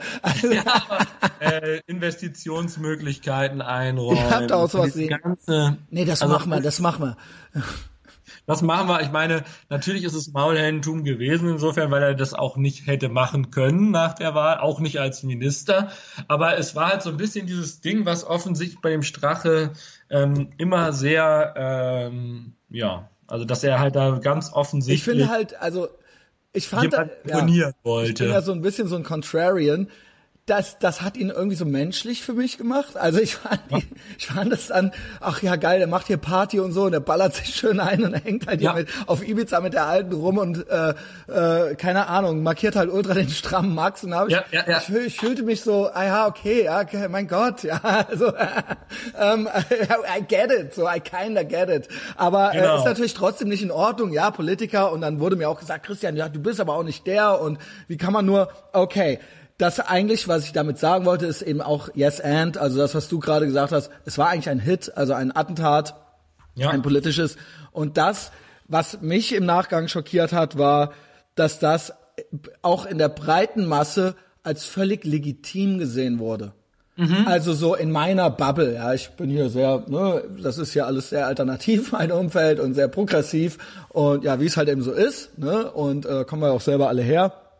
Und ähm, das war dann irgendwie galt dann als cool. So, ja, und vielleicht steckt sogar der Böhmi dahinter, ja, wie kultig wär's und so weiter. Und ja, ja, ja. dass wir hier quasi von einem internationalen ne, also wenn quasi, wenn das sich wirklich am Ende rausgestellt hätte, dass der äh, Böhmermann quasi die österreichische Regierung gestürzt hätte, das wäre meiner Meinung nach eigentlich, also ne, man darf ja auch keine Leute dazu anstiften zu Straftaten, auch hier, ja. Ich darf auch niemanden ja. dazu anstiften, irgendwie Drogen von mir zu kaufen oder sowas. Und das genau. ist meiner Meinung nach eine, eine Straftat auf einem Level internationale Politik. Meiner Meinung nach, ja, und ich bin ja auch so eine Art Anwalt, hat mir mein Anwalt gesagt, ich darf nicht mehr sagen, dass ich Anwalt, Arzt oder Therapeut bin, äh, sondern nur noch so eine Art, ja. Ähm, Wäre das was äh, fürs Gefängnis gewesen? Ähm, weil mir geht's ja gar nicht darum, um die politische Richtung, sondern mir geht es darum, das kann doch nicht ernsthaft gewollt sein, dass so in Zukunft Politik gemacht wird. Also das kann doch. Das scheint genau gewollt zu sein. Ja, ja dass das genau, genau so gegen Leute Politik macht, die einem politisch nicht in den Kram passen. Und gegen Leute, die einem nicht in den Kram passen, ist es auch legitim. Genau. Also wir müssen ja mal so sehen, wenn wir halt äh, beachten müssen, halt, wie zum Beispiel sich über das Internet zu Rechtsterroristen wie der von Halle austauschen. Wenn wir bedenken müssen, wie über das Internet Radikalisierung von Islamisten kommen, dann ist es klar, dass auch die Sicherheitsbehörden eine Möglichkeit haben müssen, diese Leute irgendwie zu kontrollieren. Das so? heißt aber, diese selben Leute, die alle, jede Gesetzesmöglichkeit, die das Leuten von Gesetz wegen mit richterlicher Kontrolle erlauben, so etwas zu tun, die gegen jede solche Gesetzverschärfung sind, das sind die nächsten, die jetzt bejubeln, wenn sich irgendein dubioser Anwalt aus äh, Wien hinstellt und mit äh, über einen Privatdetektiv und irgendwelche komischen dubiosen Leute so ein Video anfertigen lässt. Das finden die völlig in Ordnung, ja. dass da Regierung äh, entfernt. Ja, so das sind dieselben das, Leute. Die also haben keinen moralischen Maßstab in dem Sinne, genau. sondern die machen nur, was ihnen politisch zweckmäßig erscheint. Nur darum geht's. Und wenn das, also auch da so ein Stage One Thinking, sage ich mal, in meiner Blase oder in der, ne, das wurde ja beklatscht und bejubelt als total kultig und wie und wie gesagt, wie geil wär's, wenn es jetzt noch der Böhmi wäre und so weiter. Ja, es hatte auch so irgendwie so einen Event-Charakter und so weiter. Aber ähm, Wollt ihr wirklich, dass das in Zukunft so gemacht wird? Wollen, ist das jetzt das, wie das jetzt erledigt wird? Ja, okay. Und das aus einer Ecke, wo eigentlich sonst immer die freiheitliche, demokratische Gesellschaft beschworen wird, ja? Demokratie ist ja überhaupt das Wichtigste, was wir haben. Ja, gut. Ja. Äh, was von beiden soll es denn jetzt sein? Ich kann mit beidem leben. Sagt mir es nur, wie wir es machen wollen, dann mache ich da mit. ja, also ich muss ich, nur wissen. Ich muss nur wissen, wie wir es machen, ja damit es damit es dann klar ist. Ja, einmal bitte also sagen. Für mich ist völlig klar, dass man halt, äh, dass die äh, demokratische und rechtsstaatliche republikanische Ordnung das ist, was es zu verteidigen gilt. Und dazu gehört auch die Privatsphäre von Herrn Strache zu schützen. Und wenn der im, äh, wenn der halt sich freut sozusagen, ne, das ist halt auch jemand, der ähm, dem das immer vorgeworfen wurde. Dazu habe ich einen Artikel geschrieben zusammen mit Dieter Sturm in der aktuellen Bahamas Nummer 82 haben wir einen Artikel über diese Strache-Affäre geschrieben. Es wird ihm immer vorgeworfen, dass er so ein einfacher, schlichter Mensch ist, weil er eben als einer der wenigen Politiker gerade nicht aus dem Akademikermilieu kommt, aber, sondern halt ja. eine Ausbildung nur gemacht hat. Was aber vielleicht auch einer der Gründe ist, warum er bei vielen Wählern aus der unteren Schicht gut ankommt. Die FPÖ ist in Deutschland, äh, nicht in Deutschland, in Österreich die Partei der einfachen Arbeiter. Und natürlich auch unter anderem deswegen, weil da Leute drin sind, die eben auch diese, ähm, diese Herkunft repräsentieren und nicht nur Leute, die den Leuten erzählen, was sie zu denken haben. Und natürlich ist es so, dass jemand, wenn, äh, dass es halt da auch unterschiedliche Abstufungen gibt und wenn über jemanden bekannt wird, dass er sich so benimmt, dann ist klar, dass das politisch für ihn Konsequenzen hat, fertig aus. Aber diese Gehässigkeit, mit der auch ähm, von rechts wie links, von Akademikern auf diesen kleinen Mann, der da Red Bull trinkt und sich groß fühlen möchte, eingetreten wurde, die muss man sich auch nochmal gesondert angucken, weil viele Wähler sich da mitgemeint fühlen werden. Und wenn man sich fragt, warum etliche Leute Herrn Strache trotzdem äh, weiter die Treue halten oder warum sie trotzdem FPÖ wählen, es sind ja auch viele abgehauen, viele Wähler, ähm, aber viele bleiben dabei, da muss man halt auch sich fragen, ja, wie gehen wir mit diesen Leuten eigentlich in Zukunft um? Wer sind diese Leute, die Teile der politischen Klasse als Pack oder Deplorables beschimpfen? Und meint man, die Leute so überzeugen zu können. Das, das ist ja ein ganz äh, ein sozialdemokratisches Problem, würde ich sagen.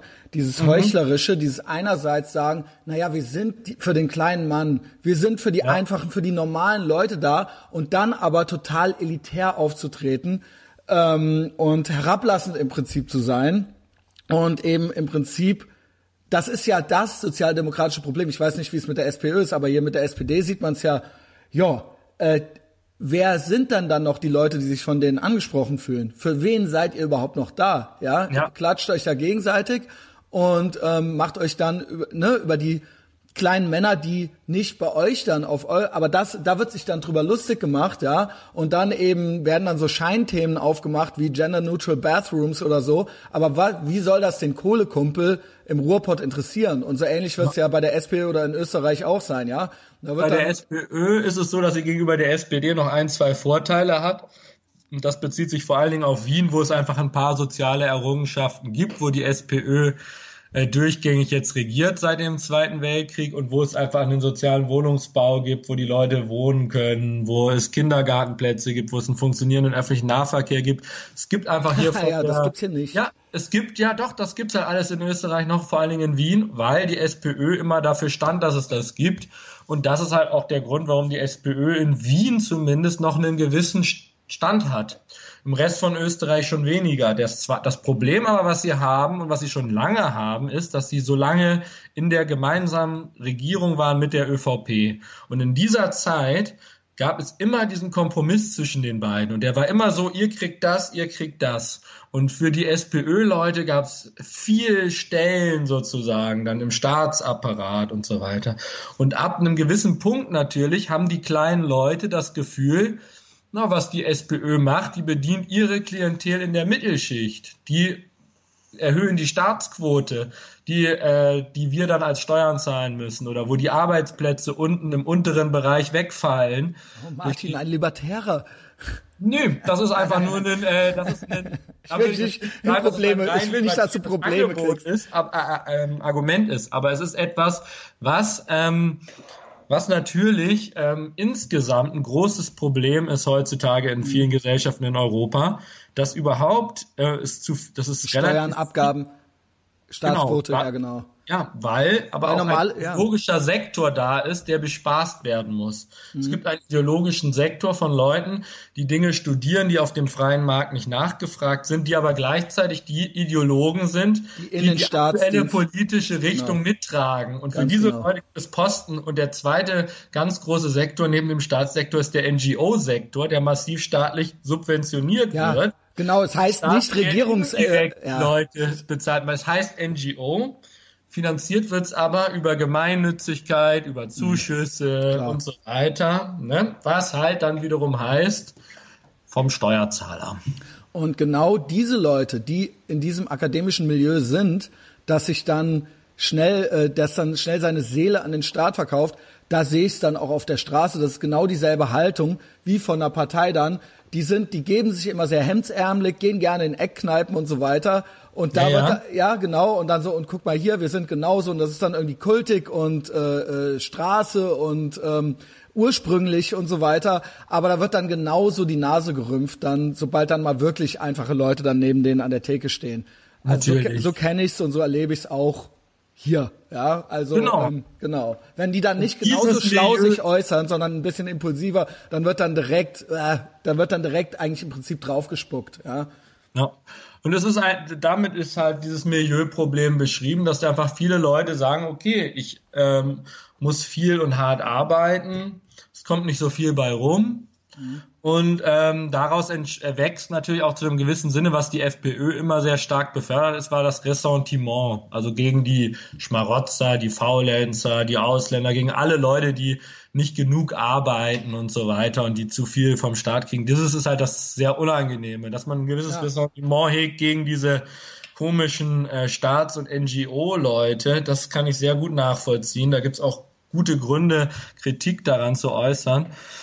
Dieses mit den Schmarotzern und so weiter, das ist so ein bisschen dieses sich dann wieder selber in den Fuß zu schießen, weil wenn du als jemand, der einfache, ungelernte Arbeit macht oder schlecht bezahlte Arbeit, sitzt du eigentlich eher mit denen in einem Boot. Mhm. mit den Arbeitslosen.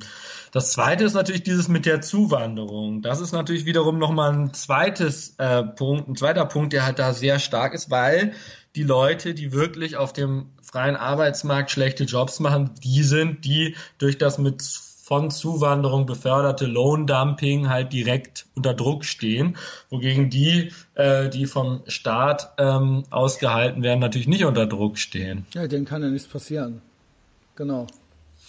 Außer natürlich insgesamt, wenn es ja, wenn der Staat jetzt, äh, genau, wenn es, äh, weiß ich nicht. Wenn es Kürzungen gibt, sozusagen, genau, wenn ja. mal wieder mal irgendwo, also überhaupt, das ist ja auch der einzige Punkt, wo die überhaupt noch was haben, ist gegen Kürzungen, also gegen diese Sparpolitik, die ja auch desaströse Folgen ja, weil, hat. Weil, diese ja, aufoktroyierte durch die EU mit diesen Maastricht-Kriterien und so weiter. Mhm. Das ist das Einzige, wo sie vielleicht noch mal was anmerken, weil aber auch da in den Ländern eigentlich die Entscheidungsgewalt schon weggefallen ist. Die Länder, die sich zum Euro zusammengeschlossen haben, die Länder, die den Maastricht-Vertrag unterschrieben haben, müssen das machen. Das heißt, eigentlich äh, ist die Kritik da wirkungslos, weil diese Leute sind auch ja die proeuropäischsten Leute, die es überhaupt gibt. Die sind die größten Befürworter der EU. Das sind halt akademische Leute, die äh, in diesem staatsnahen Sektor irgendwo unterwegs sind und ähm, und deswegen freuen die dann sagen, ja. der Staat müsste eigentlich, dann haben sie eigentlich keinen Hebel, das durchzusetzen.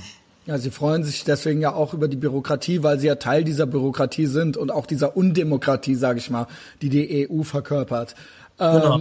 Das war ja auch was, ähm, wo dann zum Beispiel England oder äh, äh, Großbritannien eben gesagt hat, äh, nö. Also, genau. ne, also nicht alle, aber es wurde ja abgestimmt und die haben dann halt eben gesagt, ähm, nein, wir möchten dieses bürokratische und undemokratische Monster, wir möchten da nicht mehr Teil davon sein. Mhm. Und das ist ja auch so eine, ist, äh, ja, da bist du auch so ein bisschen Experte, so, ne? Also noch nicht, aber ich be, äh, versuche so rein, das noch ja? zu werden. Ich habe auf jeden Fall eine Grundsympathie dafür, weil ich glaube, dass ähm, in Großbritannien, jetzt wo ich mich ein bisschen damit befasse, wenn man so studiert, was sagen konservative Denker in Großbritannien, was sind so deren politischen äh, Thesen, dann ist mein Eindruck, dass im Vergleich zu so politischen Debatten, die man aus Deutschland kennt, da einfach ein großes Maß an Vernunft und ähm, rationalem Denken einfach vorliegt, dass man einfach bestimmte Themen in Frage stellt und dass man auch einfach sagt, ähm, so wie es in Deutschland läuft oder so wie die Deutschen umgehen mit bestimmten politischen Themen und Krisen, wie zum Beispiel von 2015, damit können wir nichts anfangen. Ne? Mhm. Und diese Sache hat, spielt eine große Rolle bei dem Thema.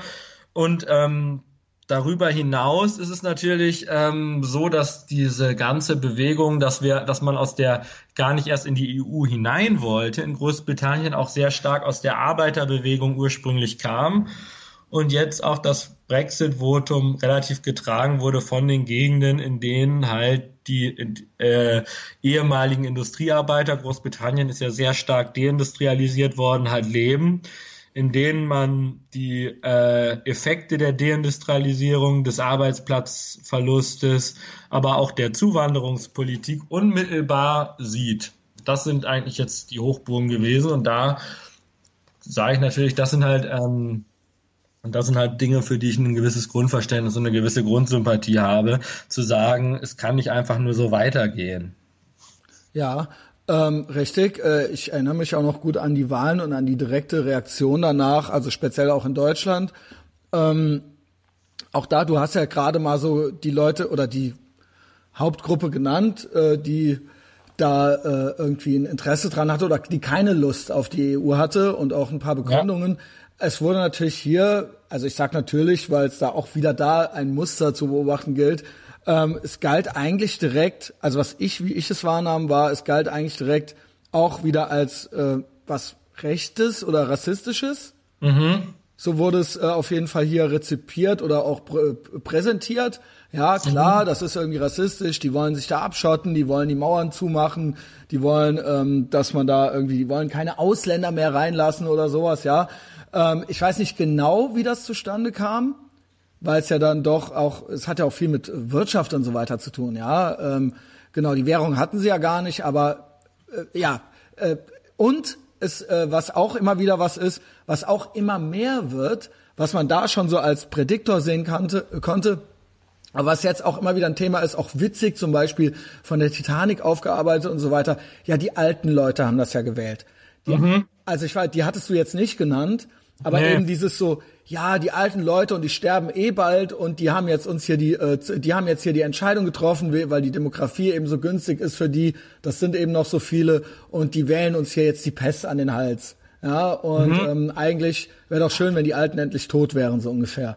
Ja, also das ist ja auch so ein, so ein, sag ich mal, so ein Sentiment, was äh, so ein bisschen so die Runde macht. Also diese Ablehnung der, den einfachen Leuten gegenüber und natürlich so die Alten.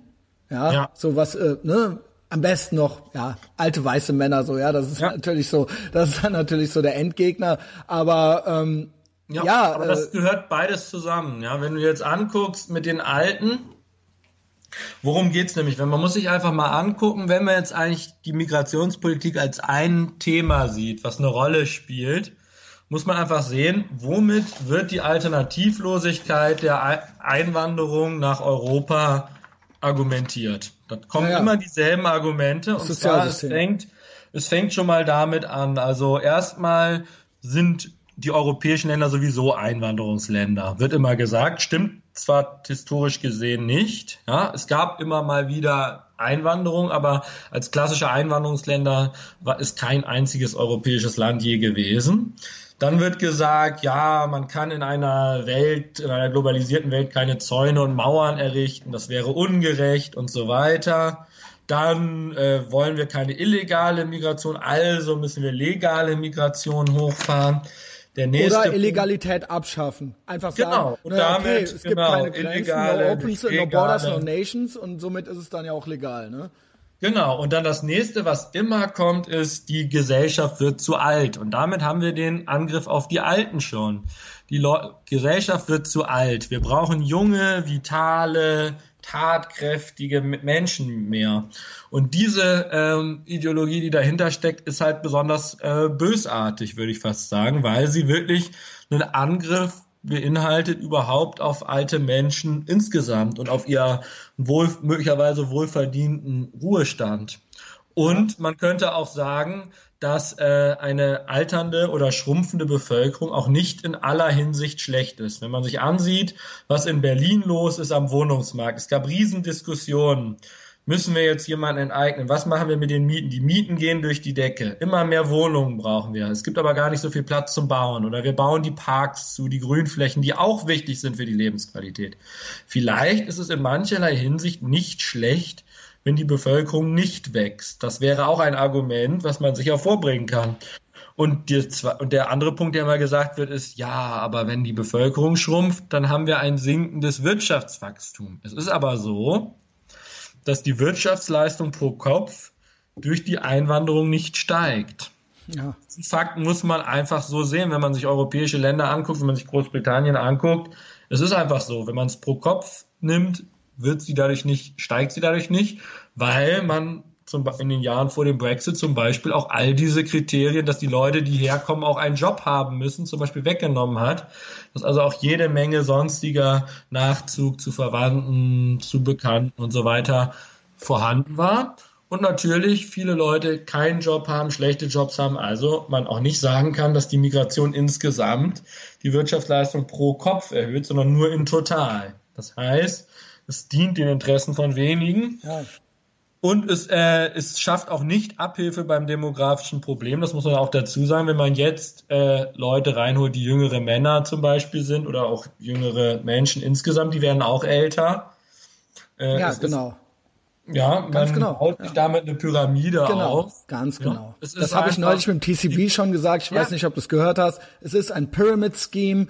Es kann, man muss natürlich dann, es muss dann Menschen Nachschub irgendwie her.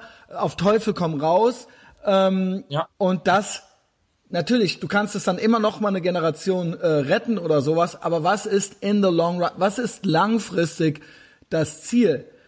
Die ja. Frage ist, wenn ich, ich, es wird ja immer gesagt, wir brauchen. Was heißt das, wir brauchen? Wir brauchen es, ich wiederhole mich quasi, den Podcast vom TCB, viele haben ihn ja vielleicht nicht gehört. Wir brauchen natürlich, wenn dieses Pyramid Scheme aufrechterhalten werden soll, alternativlos heißt es dann, aber vielleicht funktioniert auch das Pyramidensystem einfach nicht. Vielleicht muss man sich einfach eingestehen, dass dieses System in dieser Form, was auch immer, äh, man äh, an dessen Stelle setzt, aber einfach langfristig, vielleicht geht das noch zehn Jahre, vielleicht geht es ja auch noch 50 Jahre ja. oder so, aber vielleicht, es ist keins für die Ewigkeit, ja, und das es sollte ist keins für die Ewigkeit ja. und man muss auch dazu sagen, dass halt, wenn man jetzt sieht, was in relativ kurzer Zeit geschehen ist, wenn man jetzt zum Beispiel die Zeit vor dem Brexit nimmt, ich habe es neulich nochmal nachgelesen, es gab zwei ähm, Volksbefragungen in Großbritannien und das ist, betrifft jetzt einen Zeitraum von zehn Jahren, also die sind 2002 und 2012 erschienen die Daten sind von 2001 bis 2011. Wir haben äh, in Großbritannien äh, insgesamt den Christenanteil von drei Viertel auf unter 60 Prozent innerhalb von zehn Jahren. Wir haben den Islamanteil im selben Zeitraum verdoppelt, ja, und das nur in den offiziellen Zahlen, weil die undokumentierten und die, die am Zensus nicht teilgenommen haben, sind gar nicht erfasst worden, also die sich geweigert haben was halt in Stadtgebieten mit äh, hohem Islamanteil noch größer war als im Rest von Großbritannien, die Weigerung an der Volksbefragung mitzumachen. Das heißt, was wir da haben, ist innerhalb von zehn Jahren eine massive Veränderung der Bevölkerung. Ja? Und diese massiven Veränderungen, die gehen viel zu schnell die Integration ist nirgendwo im Ansatz dem nachgekommen und die Veränderungen, die dadurch entstehen, wie zum Beispiel, dass Großbritannien heute eine Stadt ist, in der Menschen, die sagen, ich bin White British, dass es eine Minderheit ist, die irgendwo bei 40 Prozent liegt und dass einfach in den meisten Stadtteilen von London sie eine Minderheit darstellen. Und diese Entwicklung, die sehr, sehr schnell gekommen ist, ähm, die sich halt nochmal verschärft hat nach der Einwanderung, die es in der Frühphase von Großbritannien gab, die hat natürlich dazu äh, geführt, dass es eine Skepsis gibt gegenüber diese, dieser Art der Veränderung der britischen Gesellschaft. Aber ich würde sagen, dass Konservative, die dem skeptisch gegenüberstehen, dafür vernünftige Argumente anführen und keine rassischen. Das heißt, wenn man jetzt sagt, die Argumentation dagegen ist rassistisch, was man damit meint ist, jeder, der ein Programm von Open Borders oder wir brauchen viel äh, Zuwanderung aus allen Teilen der Welt, egal wie sich das auf die Gesellschaft, die Communities vor Ort, die Stadtteile, den Zusammenhalt der Bevölkerung auswirkt, völlig wurscht. Das muss sein, weil nur das ist moralisch richtig. Das ist die äh, Ideologie, die dahinter steckt. Und die ist in Großbritannien auch sehr lange sehr virulent gewesen.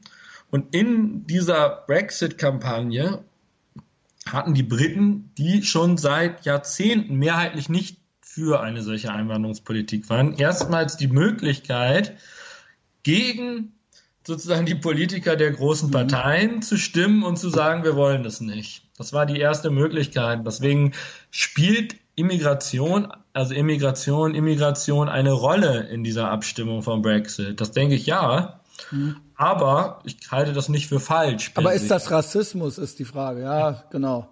Äh, ich ist es auch, ähm, ja, ich halte es, ich würde sagen, ich halte es nicht nur nicht für rassistisch, auch wenn es immer Rassisten gibt, wenn irgendwo über Ausländer gesprochen und abgestimmt ja. wird, sondern ich halte es sogar auch für vernünftig, dass man sich überlegt, was ist eigentlich sinnvoll an Immigration, ja? Wo ist äh, und welche Grenzen hat das möglicherweise? Und ähm, ist es sinnvoll zum Beispiel auch, weil Großbritannien war immer ein Ziel auch für viele EU-Ausländer, äh, die ähm, in ihrem Land nicht so gut ähm, gute Arbeitsbedingungen hatten, weil äh, Englisch können viele. Ja. Weißt du was, viele Polen und so weiter. Ist es aber grundsätzlich für ein Land sinnvoll wie Großbritannien, was weiß ich, jemanden aus Polen aus Rumänien oder sonst woher zu bevorteilen gegenüber jemandem aus einem anderen Land? Oder muss man nicht eigentlich bei jedem genau gucken, warum soll der eigentlich kommen dürfen? Und was für eine Auswirkung ja, hat das auf ein Land wie Großbritannien, das sich immer als spezifisch, das als sich immer als britisch auch definiert hat, wenn überhaupt äh, Zuwanderung auf einer großen Ebene stattfindet. Ich glaube, diese ganzen Probleme, die sich daraus ergeben, die hat man jahrelang versucht unterm Deckel zu halten und die sind in dem Brexit-Referendum haben die eine Rolle gespielt. Natürlich auch immer so die äh, äh, Debatte, ja, Einwanderung. Ähm, es wird ja immer so getan, als ob ähm, äh, irgendwie was gegen eine, äh, gegen eine legale Einwanderung auszusetzen wäre. Ja, das äh, stimmt ja gar nicht. Das ist ja, das, äh, da wird's, so wird ja bei Trump quasi getan und ja. ähm, so wird's auch äh, hier in diesen Fällen dann die ganze Zeit getan. Aber irgendwo, naja, wir müssen es doch dann irgendwann mal entscheiden, soll es Länder geben oder nicht? Klar, es gibt eine No Borders No Nations Fraktion, die gibt es. Ja, ja. Äh, auch Carola Rakete und so weiter, die sagt ja ganz offen, sie möchte das eigentlich alles einreißen ähm, und abschaffen, ähm, äh, in der Hoffnung, dass dann hoffentlich bestimmt alles ganz viel toller wird. Okay. Ähm, ich finde es äh, sogar fast okay, wenn es die Leute einfach beim Namen nennen. Aber ähm, ich möchte dann äh, eigentlich bitte auch noch eine Alternative genannt werden. Also was ist der Plan äh, genannt kriegen? Äh, ja. Und ansonsten Einwanderung ist ja ein ganz normaler Prozess. Äh, ja, also ich zitiere mich noch mal selbst. Ähm, ich möchte auch, äh, dass gewisse Schurkenstaaten irgendwo mal aufhören. Alleine dafür ist ja vielleicht hier und da mal eine Grenze gut. Ja. Und ähm, genau, das ist sogar aus unserem letzten Podcast. Ähm, nice. Ähm, nicer Callback. Und ähm, alle Länder haben das. Selbst die Länder, in die alle so verliebt sind, ja, Australien oder Kanada mit Justin Trudeau, er gilt ja als der Anti-Trump und es ist überhaupt das Beste. Auch jetzt ein Sterncover. Ich glaube, es ist das aktuelle Sterncover.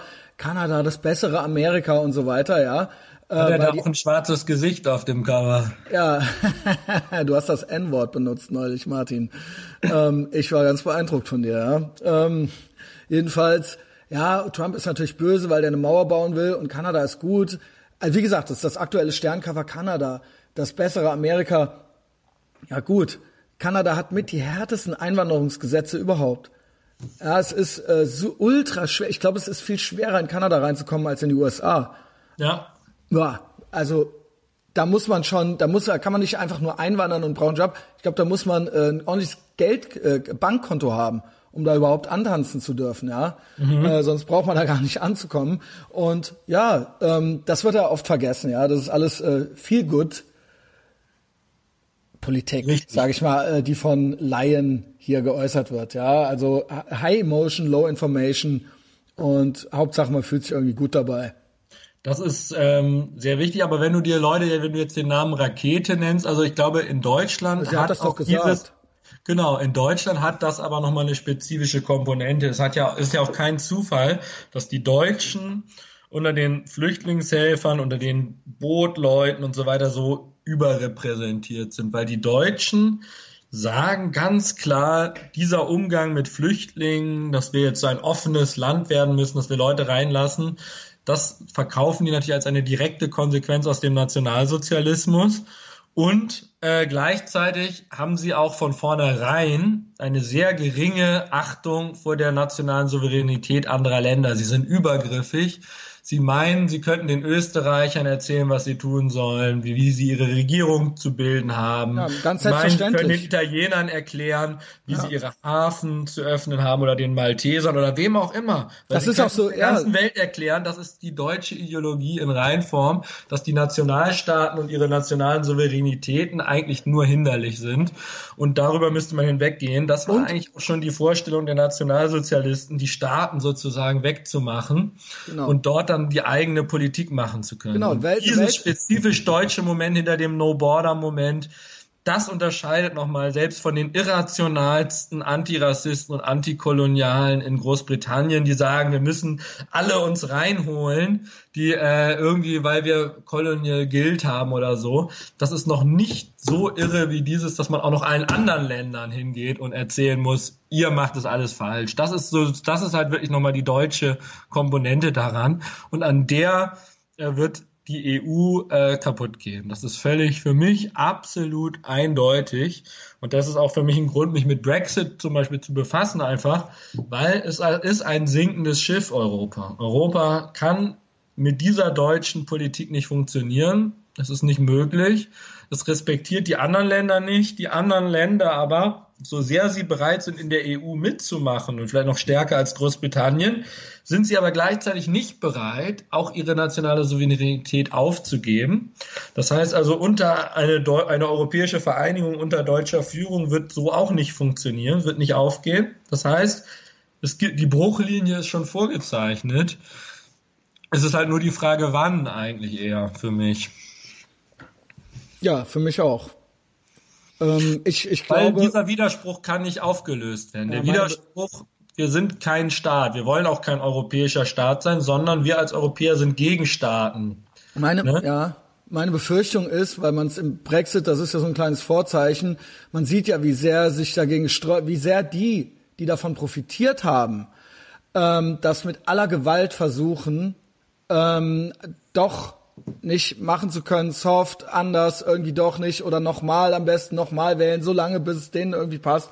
Und das ist meine Befürchtung. Du sagst, es wird kaputt gehen, es kann so äh, mit auch mit so einem Deutschland nicht äh, passieren. Meine Befürchtung ist, es gibt nur zwei Optionen, entweder das, was du sagst, es wird irgendwann Geschichte sein, oder aber sie werden es quasi mit Gewalt, softer oder harter Gewalt, aufrechterhalten, ob wir es wollen oder nicht.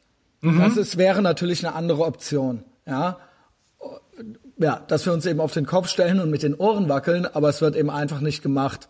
Und Ja. im Gegenteil, es wird immer mehr, es wird Ja. immer mehr, die, werden die Daumenschrauben angezogen, so, ja. Es ist ja, ja, es ist ganz interessant. Es sollte ja mal diese EU-Verfassung sozusagen, also Verfassung, auch hier muss man in Anführungszeichen setzen, bei alles, was mit der EU zu tun hat, ist es keine Verfassung und es gibt auch kein EU-Parlament in dem Sinne, sondern es ist auch ein Parlament in Anführungszeichen. Auf jeden Fall ist es so, wenn man sich jetzt die EU anschaut und äh, als diese Verfassung beschlossen werden sollte, ähm, das dann später unter dem Namen Lissabon-Vertrag bekannt war, da gab es eine Abstimmung in Frankreich, weil eine neue Verfassung haben die Franzosen, je länger die Diskussion über dieses Papier lief, desto mehr waren die Franzosen dagegen.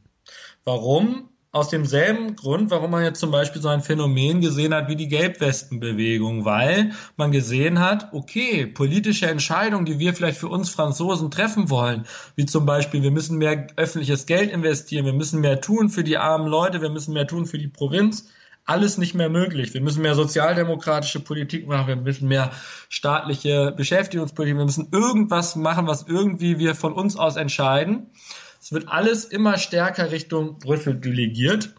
Also haben die Leute gesagt, wollen wir nicht. Dann haben die, wurde das abgelehnt. Und was haben, hat die EU gemacht? Sie hat gesagt, wir nennen es nicht mehr Verfassung, wir nennen es Vertrag.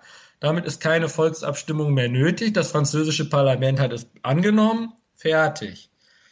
Ja, genau. Diese Tendenz, die sieht man überall in der EU. Und das ist Genau. auch eine große Bestrebung beim Brexit. Es ist die, totalitär. äh, Liberal Democrats, die liberale Partei in Großbritannien, tritt offen ein, dafür den Brexit äh, abzuschaffen. Also ich meine, man hat damals als Einigung aller Parteien dieses Referendum So, beschlossen, ge- gesagt, genau, das, was da gemacht nicht, wird, ja. wird gemacht. Der damalige Vorsitzende der Liberal Democrats hat gesagt, also dieses Referendum, das ist bindend, das müssen wir dann auch umsetzen. Die Wähler haben mit dem größten, äh, mit dem, mit der größten, in der größten Abstimmung der britischen Geschichte, es haben sonst noch nie 17,4 Millionen Briten für etwas gestimmt, gesagt, nein, wollen wir nicht, raus.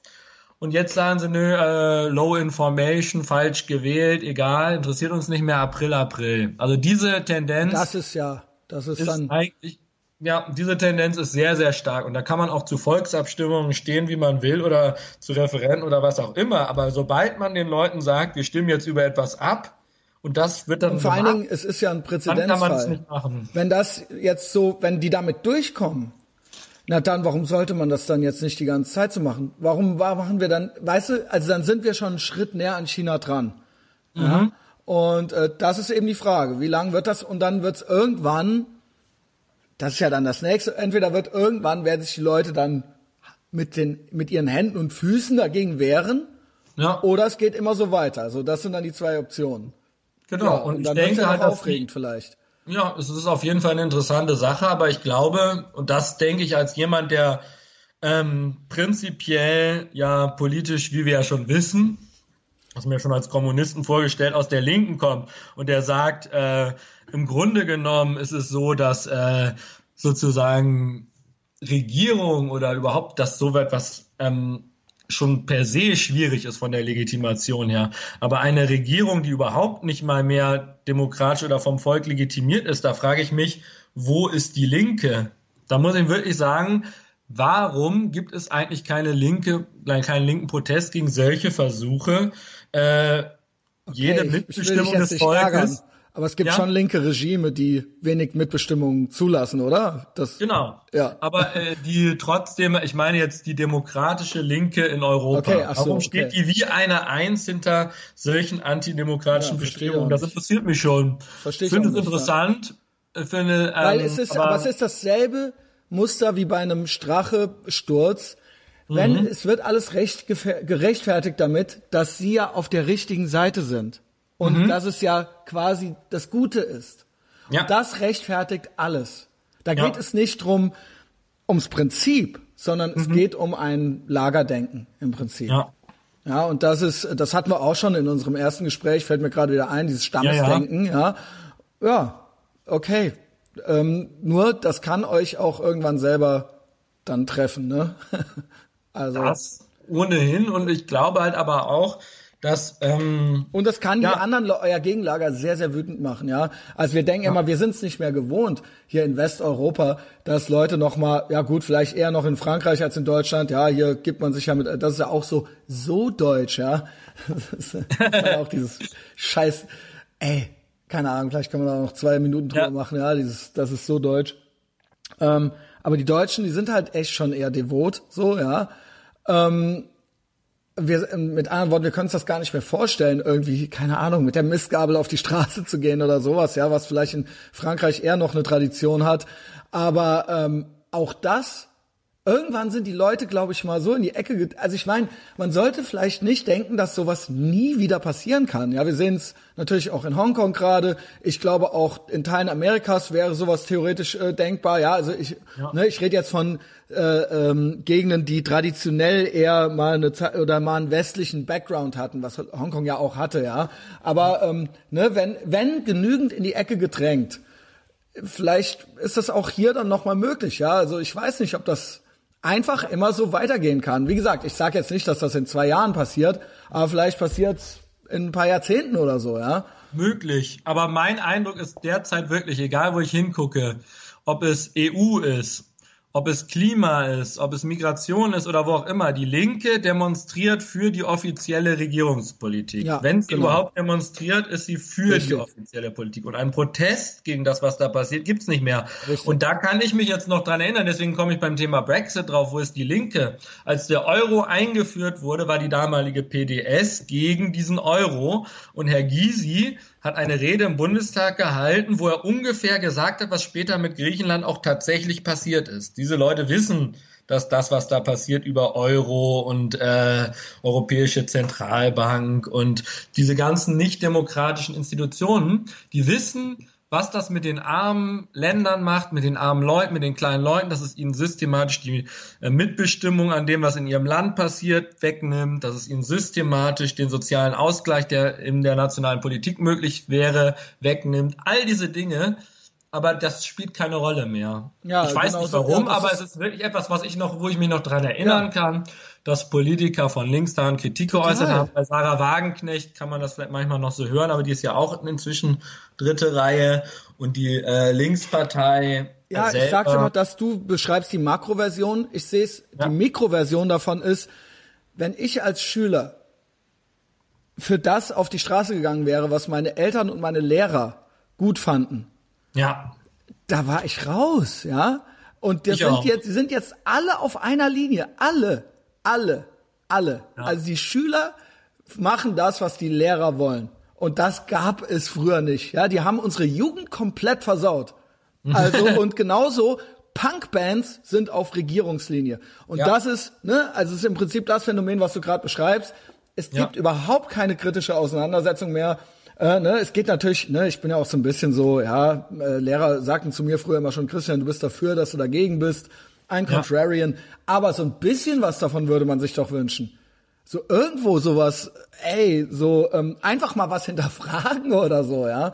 Ja, das Ja. ist wirklich etwas, was mir da ganz grundsätzlich fehlt und wo ich auch das Gefühl habe, wenn du mit deutschen Linken, wo in Deutschland alle für die EU sind und dann unter deutschen Linken redest du EU-kritisch, dann gucken die Leute dich an, als wärst du ein Rechtsradikaler. Und das ist genau das, äh, das ist ja inzwischen ist es leichter, mit deutschen Linken islamkritisch zu reden, weil inzwischen sind die Leute dran gewohnt. Das es gibt schon so ein bisschen viel ja. Islam in Deutschland. Das haben wir geschafft. Einer, kaum Ja. mehr jemand, der aufgeklärt ist, daran komplett vorbeigucken kann. Er kann es schön reden, er Mhm. kann so, tun, als würde es so schlimm schon nicht kommen und als wäre die Islamisierung keine Frage von Jahrzehnten, sondern als würde sich das alles schon irgendwie in Wohlgefallen auflösen, aber er kann es nicht leugnen. Aber wenn du die ganzen Probleme mit der EU ansprichst, unter in einem linksliberalen, linken Umfeld, gucken die Leute, als wärst du der letzte Mensch. Also das ist wirklich ein Thema, wo du wirklich gegen die Wand läufst. Ja, aber deswegen, ähm, genau, das eine Thema, das haben wir schon auf den Tisch gebracht. Und das machen wir jetzt mit dem anderen Thema auch noch. Es gibt ja dieses Piratenschiff und außerdem gibt's die Bahamas. Und äh, es wäre ja, ne, ich zitiere auch einmal nochmal Henning, niemand hat gesagt, dass der antifaschistische Kampf ein leichtes sein würde. Ja. Ja, sonst, keine Ahnung, sonst kann's ja jeder. Also, in diesem Sinne, äh, ich fand's nett. Ich habe noch ein paar andere Termine, Martin. Ja. Äh, das haben wir jetzt äh, eine schöne Distanz gemacht. Ein, zwei Sachen sage ich noch. Ja. Ich finde schade, dass du nicht in Köln warst. Ja, Wollte ich auch eigentlich gerne kommen. also komm gerne her. Sobald du hier bist, ich kauf dir Kölsch. Äh, Ich zeig dir alles. Ja, wir gehen äh, aus. Ich zeig dir die Moschee. Ja, wir machen Selfies davor. Äh, es, wird es, wird ein, es wird ein es wird ein großes Fest. Ähm, Ich genau. habe aber jetzt neulich gelesen, dass hässliche Selfies eine, eine Spezialität sind von Männern über 40. ja, aber Äh, ich, dass die sich dadurch auszeichnen, dass sie im Internet hässliche Selfies von sich pass auf, posten. Moment. Hashtag not all. Natürlich, äh, natürlich gibt es über 40 Männer mit äh, hässlichen Selfies. Ich habe ein äh, iPhone 11 Pro. Na, danke USA, danke. Ähm, äh, und es hat einen super Porträtmodus und drei Linsen hinten dran. Und außerdem ähm, habe ich mir meinen jugendlichen Charme bewahrt. Also wir wir werden ganz tolle Selfies machen. Also habe ich überhaupt keine Natürlich. Bedenken ähm, vom Kölner Dom, von der DITIB-Moschee und so weiter. Uh, that being said, also Mary Fuck Kill, es ist noch alles offen. Es ist noch nichts entschieden, ja. David, Thomas, ähm, äh, Martin, ja, ähm, hab, hab alle drei, nur Martin habe ich noch nicht persönlich getroffen, aber sonst die anderen beiden habe ich dieses Jahr auch schon persönlich getroffen. Es bleibt spannend, es ist noch nichts entschieden. Ich muss nur sagen, so an dieser Stelle, ich denke, vielleicht hört sich David ja auch an, Thomas bestimmt. Ähm, also David, du musst ein bisschen, also du müsstest noch eine Schippe drauflegen.